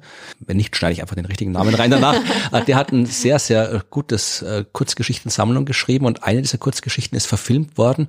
Das ist, äh, wie heißt der mit den, äh, mit der Linguistin und der Sprache und wo die Du, du meinst The Rival. Genau, ja. Also der basiert auf einer Kurzgeschichte äh, von diesem Autor und diese Kurzgeschichtensammlung, die er geschrieben hat, mir fällt der Name jetzt gerade nicht ein, ähm, aber ich verlinke es in den Show Notes, die ist absolut hervorragend und äh, so eine von den besten modernen Science-Fiction-Kurzgeschichtensammlungen. Also das Genre gibt's immer noch, obwohl es nicht mehr so populär ist wie früher, wo es ja haufenweise wunderbare Science-Fiction-Kurzgeschichten mhm. gibt. Also Philip K. Dick hat ja mhm. eine, eine wunderbare Kurzgeschichte nach der anderen geschrieben. Mhm. Ja, aber ich habe ich hab auch noch, ich werde dann am Schluss noch ein paar Space Operas empfehlen, also so irgendwie äh, drei, drei Bände zu je 1500 Seiten oder sowas, also für die für die Hardcore Feiertagsleser und Leserinnen. Viel Spaß. Ja, ich könnte natürlich jetzt auch noch Serien empfehlen, aber ich habe ja schon Dr. Who empfohlen und vielleicht empfehle ich noch kurz Foundation. Ähm, das wollte ich empfehlen. Ja, ich sag Jetzt mir voran. Ja, Halte mal die Klappe und lass mal die Evi reden. Nein, nein, ich lasse ihn. Ich habe gesagt, ich rede so lange, bis er mich unterbrecht. Das hast du mich unterbrochen jetzt. Das ist die Evi dran. Nein, nein, du fängst an mit Foundation und ich habe da dann ein, weil ich wollte das nein, auch. Ähm, nein, ich wollte eigentlich nur sagen, ich empfehle noch Foundation, aber sag gar nicht viel dazu, weil du wahrscheinlich was dazu sagen wirst. Das kannst du sicher besser erklären. Kann ich besser erklären. Naja, ich, ich erzähle das, das Setup und du erzählst konkret was der Serie. Also Foundation ist auch, äh, die Basis von Foundation ist eine Romanserie von Asimov, eins, was du nicht magst. Also sehr, sehr viele Bücher, mhm. die alle zusammengehören. Äh, und er hat ja Zeit seines Lebens daran geschrieben, mhm. irgendwie. Also das ist ja, ich glaube, über 20 Jahre, 25 Jahre hat er da äh, unterschiedlichste Bände dazu verfasst. Ja, also dieser Foundation-Zyklus ist im große, auch einer der absoluten Klassiker in der Science Fiction. So die Grundhandlung in ganz wenigen Worten zusammengefasst, wie gesagt, das ist eine sehr lange Serie, ist halt in der fernen Zukunft gibt es ein galaktisches Imperium, das der Menschen, also Aliens tauchen dann nicht auf. Zumindest, äh, ich habe die Serie nicht gelesen, äh, die Bücher nicht komplett gelesen, die Serie noch nicht komplett gesehen. Also ich kann natürlich nicht sagen, ob irgendwann Aliens auftauchen werden, ich glaube aber nicht.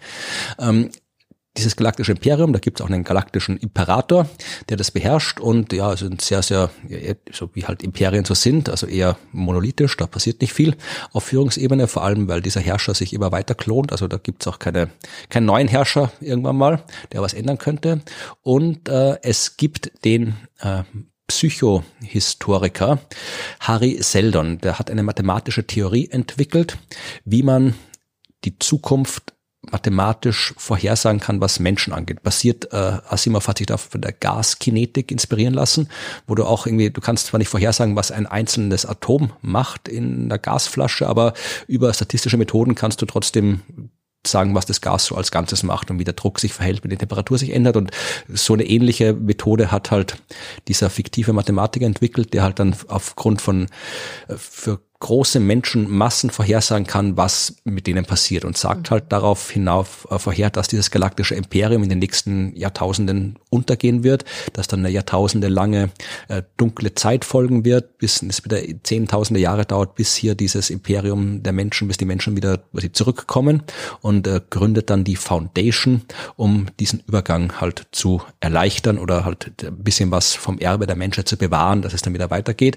Und das ist so die Ausgangspunkt der ganzen Handlung und dann die Geschichte dreht sich halt darum, die geht über Jahrzehntausende hinweg und erzählt dann dann das alles. Das ist das Buch und das ist jetzt verfilmt worden, es ist lange nicht verfilmt worden oder sehr oft schlecht verfilmt worden, weil halt, ja, es das gleiche Problem hat mit Dune. Dune geht ja auch über Jahrtausende hinweg und solche langen Sachen sind dann oft schwer zu verfilmen und Regisseure scheitern da oft dran. Aber in dem Fall?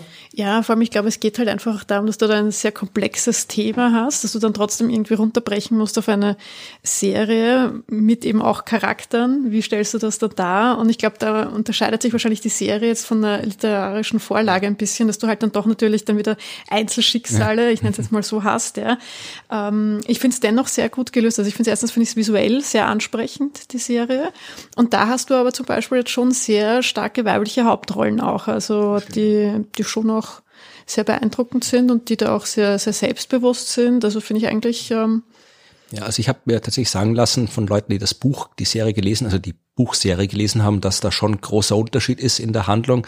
Vor allem, weil eben auch in der Fernsehserie aus dramaturgischen Gründen halt dann doch ja, du halt auf Einzelpersonen fokussieren musst und da ist auch diese mathematische Methode, die ist halt dann, die, die geht da ein bisschen so in, in Zauberei über, kann man fast sagen. Also das sind der, da kommt diese mathematische Erkenntnis dann per Vision oder so. Also das hat dann nichts mehr mit dieser Wissenschaft zu tun. Und äh, ja, aber es ist, also, es ist einfach ganz unabhängig von der Buchvorlage, ist es wirklich eine visuell absolut beeindruckende Serie. Also das hat mich wirklich sehr beeindruckt, wie das, wie das ausschaut da, wie das gemacht ist. Und so die Geschichte finde ich auch bis jetzt sehr gut. Also die erste Staffel habe ich gesehen, haben wir gesehen und ja, ich finde auch den Cast sehr gut. Also es ist diese, es sind sehr viele Jungschauspieler, die man eigentlich jetzt so nicht kennt, aber die finde ich sehr überzeugend. Der Imperator ist Pace, den finde ich sehr gut. Da bin ich ja ein bisschen ein Fan von ihm. Das, äh, den finde ich als Imperator einfach, also er hat einfach diese, diese Statur auch und dieses Auftreten. Und ich finde diese Idee mit dem Klonen einfach auch, auch äh, sehr gut, weil das halt auch so diesen, diesen Machtgedanken, mhm. dieses Machterhalten irgendwie, ja, dass du dann halt einfach immer an der Macht bleibst, finde ich halt schon. Na. Ja, ich, ich finde die Idee einfach, ähm, ja, mir gefallen ja, solche Ansätze einfach am besten einfach, kann wenn, oder am ja, besten genau. weiß. Wenn das, ja, wenn das unser Kanzler gewusst hätte. ja. Na, der hat ja gerade, ist ja gerade zurückgetreten, weil er ein Kind bekommen hat. Ja, aber hat. ich glaube, er hat sich nicht geklont, hoffentlich nicht. Gottes Willen. in welche dunkle Ecken begeben wir uns da. Dystopie ist auch ein, ein ja. Subgenre. Das heißt ja, ich wollte gerade sagen, Dystopie, da kann ich jetzt gleich einhaken. Das war nämlich eines von meinen Vorschlägen noch. Also das Neue hast du ja jetzt schon ähm, von meinen Empfehlungen mir vorweggenommen. Ähm, ich habe jetzt noch etwas Älteres ähm, und dann noch etwas Trashiges. und ähm, ich habe jetzt auch lange überlegt, was ich da jetzt noch ähm, erwähnen soll, weil meine Liste auch ähm, eher lang ist. Mhm. Ähm, und ähm, jetzt habe ich mir überlegt, ähm, dass ich was Dystopisches ähm, empfehlen werde. Und zwar, ich mag ja auch immer so diese Simulationswelten. Also ich bin ja das auch ein bisschen Fan von Matrix oder Surgeon's Floor, so dieses, die reale Welt ist nicht das, was sie wirklich ist. Ähm, oder kann ich meinen Erinnerungen trauen, kann ich meiner Wahrnehmung trauen? Und ähm, da gibt's dann auch diesen Film von 1998 ist der schon, also ein bisschen älter mit Kiefer Sutherland.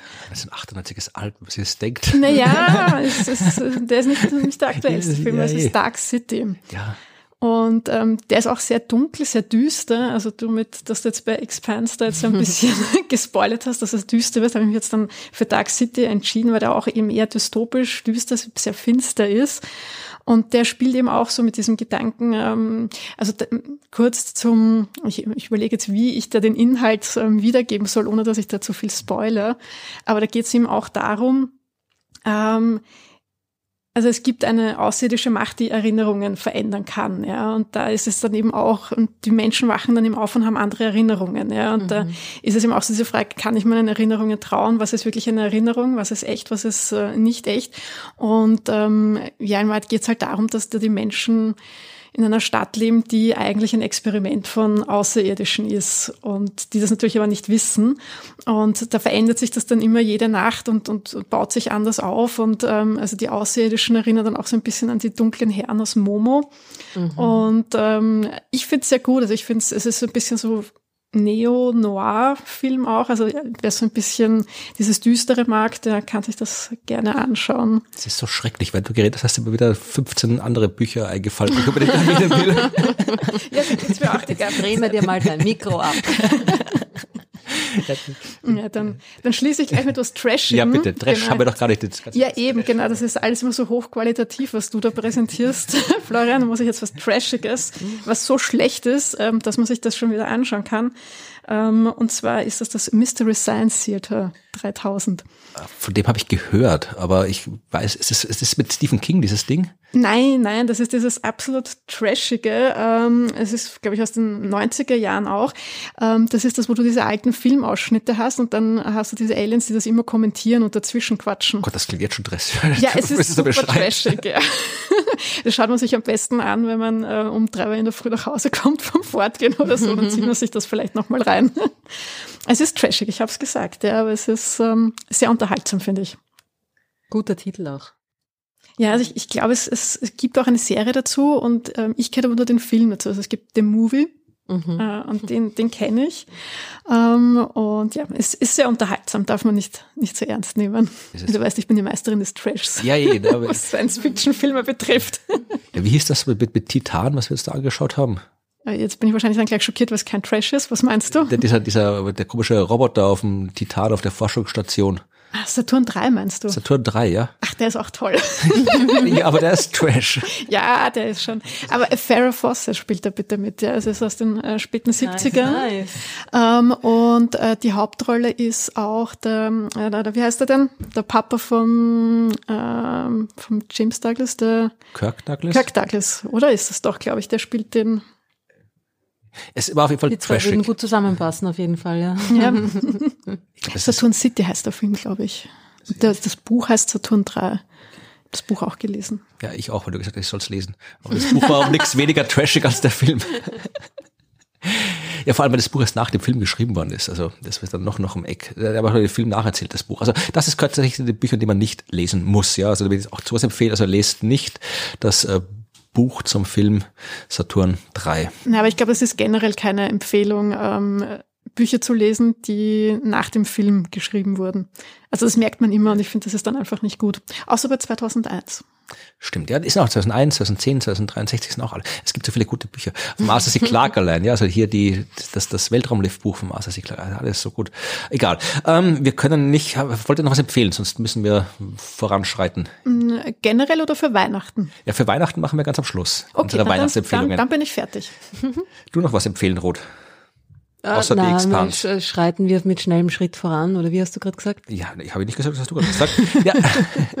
Dann kommt jetzt der Punkt, wo wir uns äh, bedanken, denn ja, Weihnachtszeit ist auch Dankenszeit. Jedenfalls haben wir von euch Geschenke bekommen, ja, obwohl noch gar nicht Weihnachten ist, habt ihr uns schon Geld überwiesen, Geld gegeben, damit wir die Kosten decken können, die der Podcast und unsere Arbeit hier aufwerfen. Und das freut uns, wenn ihr uns auf diese Art unterstützt. Äh, Das kann man tun mit PayPal, mit Patreon oder mit Steady. Die diversen Informationen dazu, wie man das machen kann, gibt es auf unserer Homepage. Und wir bedanken uns sehr bei all denen, die das seit der letzten Folge gemacht haben.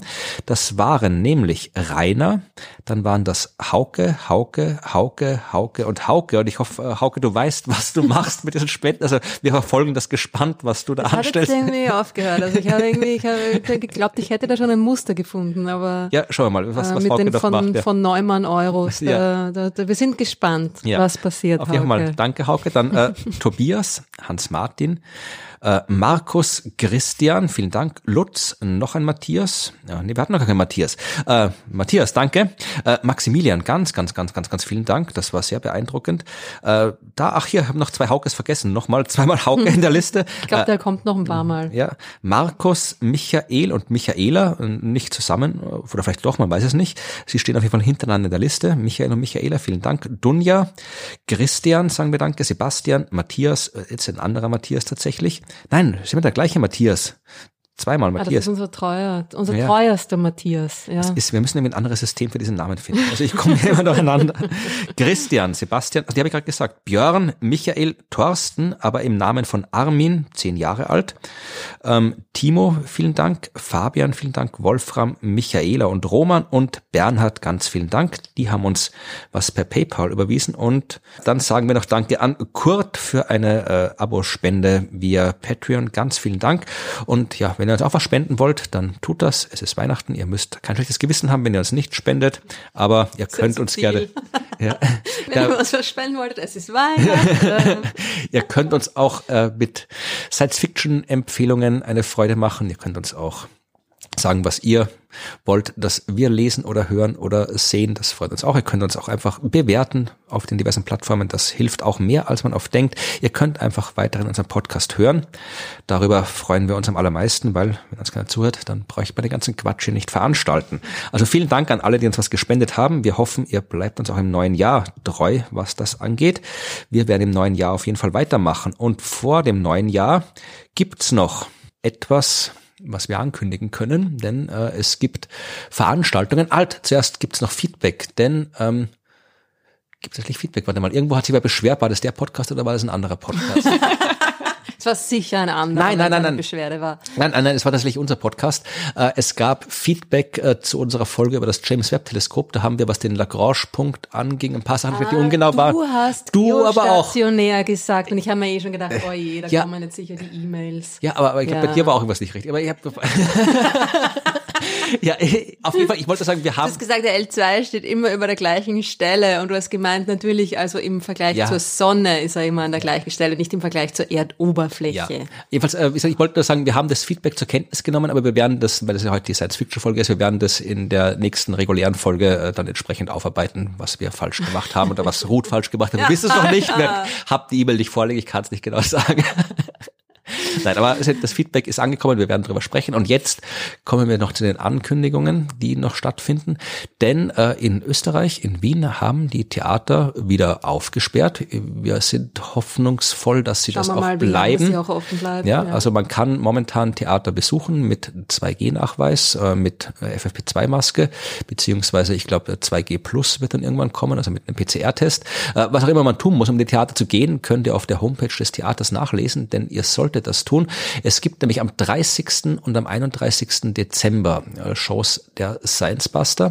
Am 31. Dezember gibt's das Science Busters Silvester Spezial, den naturwissenschaftlichen Jahresrückblick, dreimal um 15, um 18 und um 20 Uhr oder um 15, um 19 und um 21 Uhr ich bin schlecht. Ich glaube, es ist 21 Uhr die ja. letzte. Immer mit dir? Bist du da nicht irgendwie schon ziemlich streichfähig bei der letzten Vorstellung? Nee, das geht, da freut man sich, dass du gut also das, das sind auch kürzere Shows, weil es ja drei sind. Also, okay. Also äh, Martin Moda, Martin Puntigam und ich machen diese Silvestershow im Studio Molière, irgendwie was Französisches, zum Schauspielhaus gehört das. Also ich verlinke das alles, dann könnt ihr das nachschauen. Und in Wien. Genau, ja. Und am äh, 30. Dezember gibt's das Bauernsilvester im Wiener Stadtsaal mit äh, Martin Puntigam, Martin Moder, mit mir und mit das erste Mal auf der Science Masters Bühne Ruth. Das heißt, wenn ich ihr aber auch mal ran. Ja. wenn ihr äh, Ruth und mich äh, sehen wollt, dann müsst ihr am 30. Dezember in den Wiener Stadtsaal kommen. Da werden wir dann, ja, ich weiß nicht, was wir machen, aber es wird vermutlich wir wissen es nicht. Es wird toll. Es wird vermutlich Wissenschaft drin vorkommen und äh, ja, lustig wird es auch sein. Das heißt, äh, schaut auf die Homepage äh, des Stadtsaals, äh, da wird draufstehen, ob diese Veranstaltungen stattfinden oder nicht und unter welchen Bedingungen man da hinkommen kann. Soweit zum organisatorischen und jetzt kommt der Weihnachtsteil.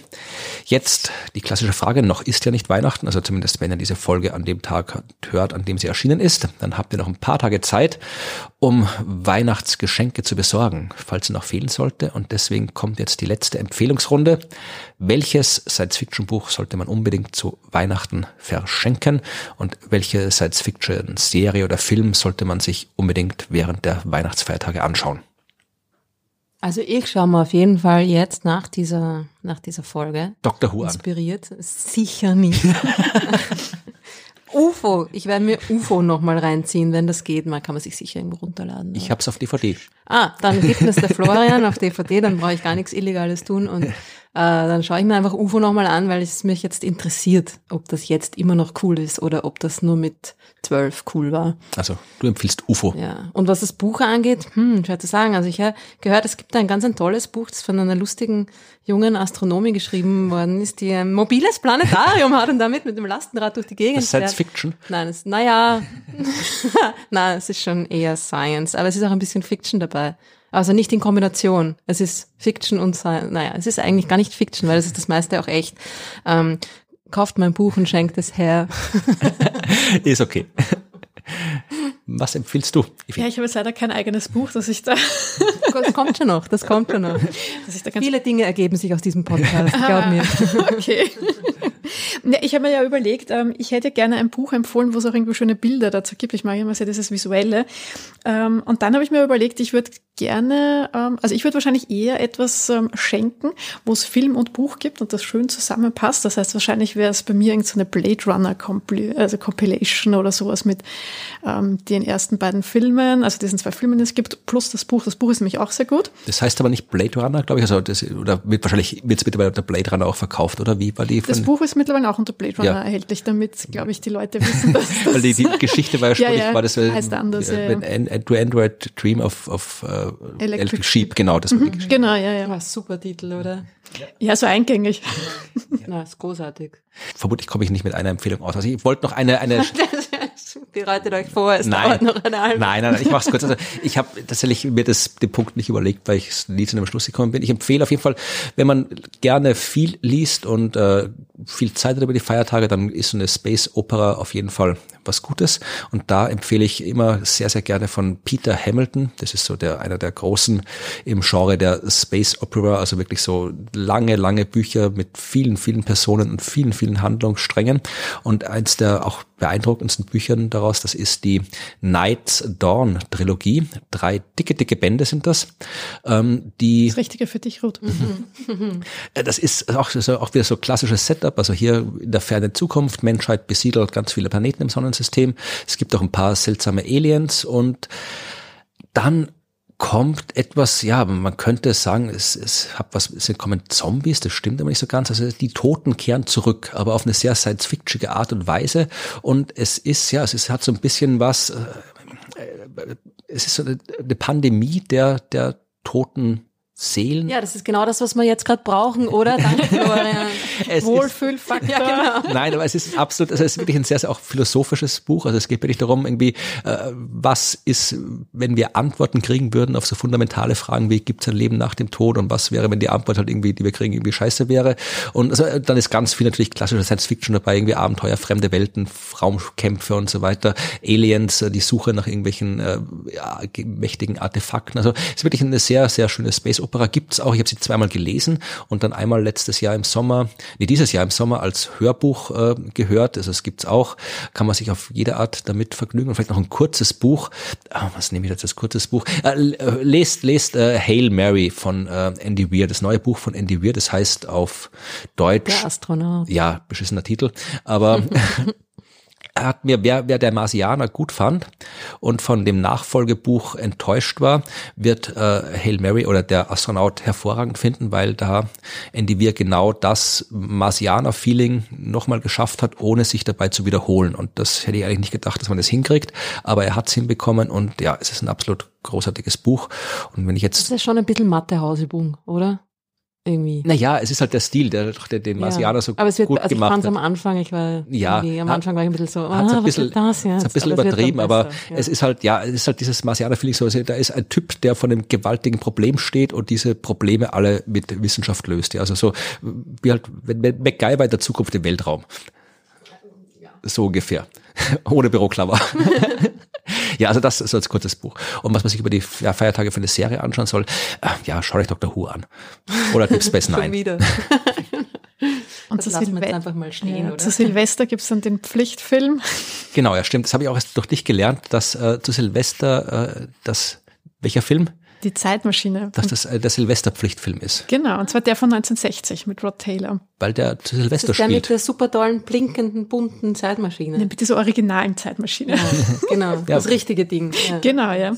Mit dem roten Samt. Mhm, mhm, mhm, das ist sehr hübsch. Ja, mhm, ja das ist sehr elegant. Ja, weil der spielt zu Silvester, habe ich nicht, Genau. das war mir nicht, war mir nicht bewusst. Ah, also ich, okay. Ich dachte, zu Silvester gibt's immer nur Dinner for two. for one. For one. Den Tattoo. Ja, die Zeitmaschine schaut man sich eher untertags an. Also ich schaue dann immer entweder am Vormittag oder am Nachmittag. Also Also, Sie sind ja zu zweit. Okay. Ja. Hm. genau, Wir haben uns früher immer so diese, diese ganzen Märchenfilme auch reingezogen. das letzte Einhorn ist auch so ein Ja, Klassiker. voll. Genau. Und was es da sonst noch so gibt. Aber die Zeitmaschine ist, äh, ist schon ziemlich cool. Es passt auch sehr gut zu Silvester, finde ich. Also das ist eine gute Empfehlung. Ne? Ja, da muss der Florian jetzt jedes Jahr durch. ja, ich muss arbeiten, es ist jetzt Silvester. Deswegen schauen wir ihn Sowas Blödes. vorher. Vormittag. Na, schau. Ja, dann, äh, ja, ich hoffe, ihr habt schöne Feiertage, ihr habt ein schönes Silvester, einen guten Jahreswechsel und wir sehen uns im nächsten Jahr wieder. Und da geht's dann äh, über nicht mehr Science Fiction, sondern Science, Astronomie, Neues vom Universum, Neues von der Sternwarte, wird's alles in Folge der 44 sind wir dann, glaube ich, schon. Nee, oder 43, 42. 42 wird das dann, ne? Ja, ach schade, die haben wir ja schlecht geplant, hätte eigentlich jetzt die Science-Fiction-Folge Nummer 42 werden müssen. Mist. Mist. Mist. Wir haben zwei Wochen zu spät angefangen, das ist das Ding. Naja. Ja, da kann man nichts machen. Auf jeden Fall ist diese Folge jetzt zu Ende. Wir wünschen euch frohe Feiertage und hören uns im nächsten Jahr wieder. Bis dann. Frohe Weihnachten. Guten Rutsch. Tschüss. Tschüss.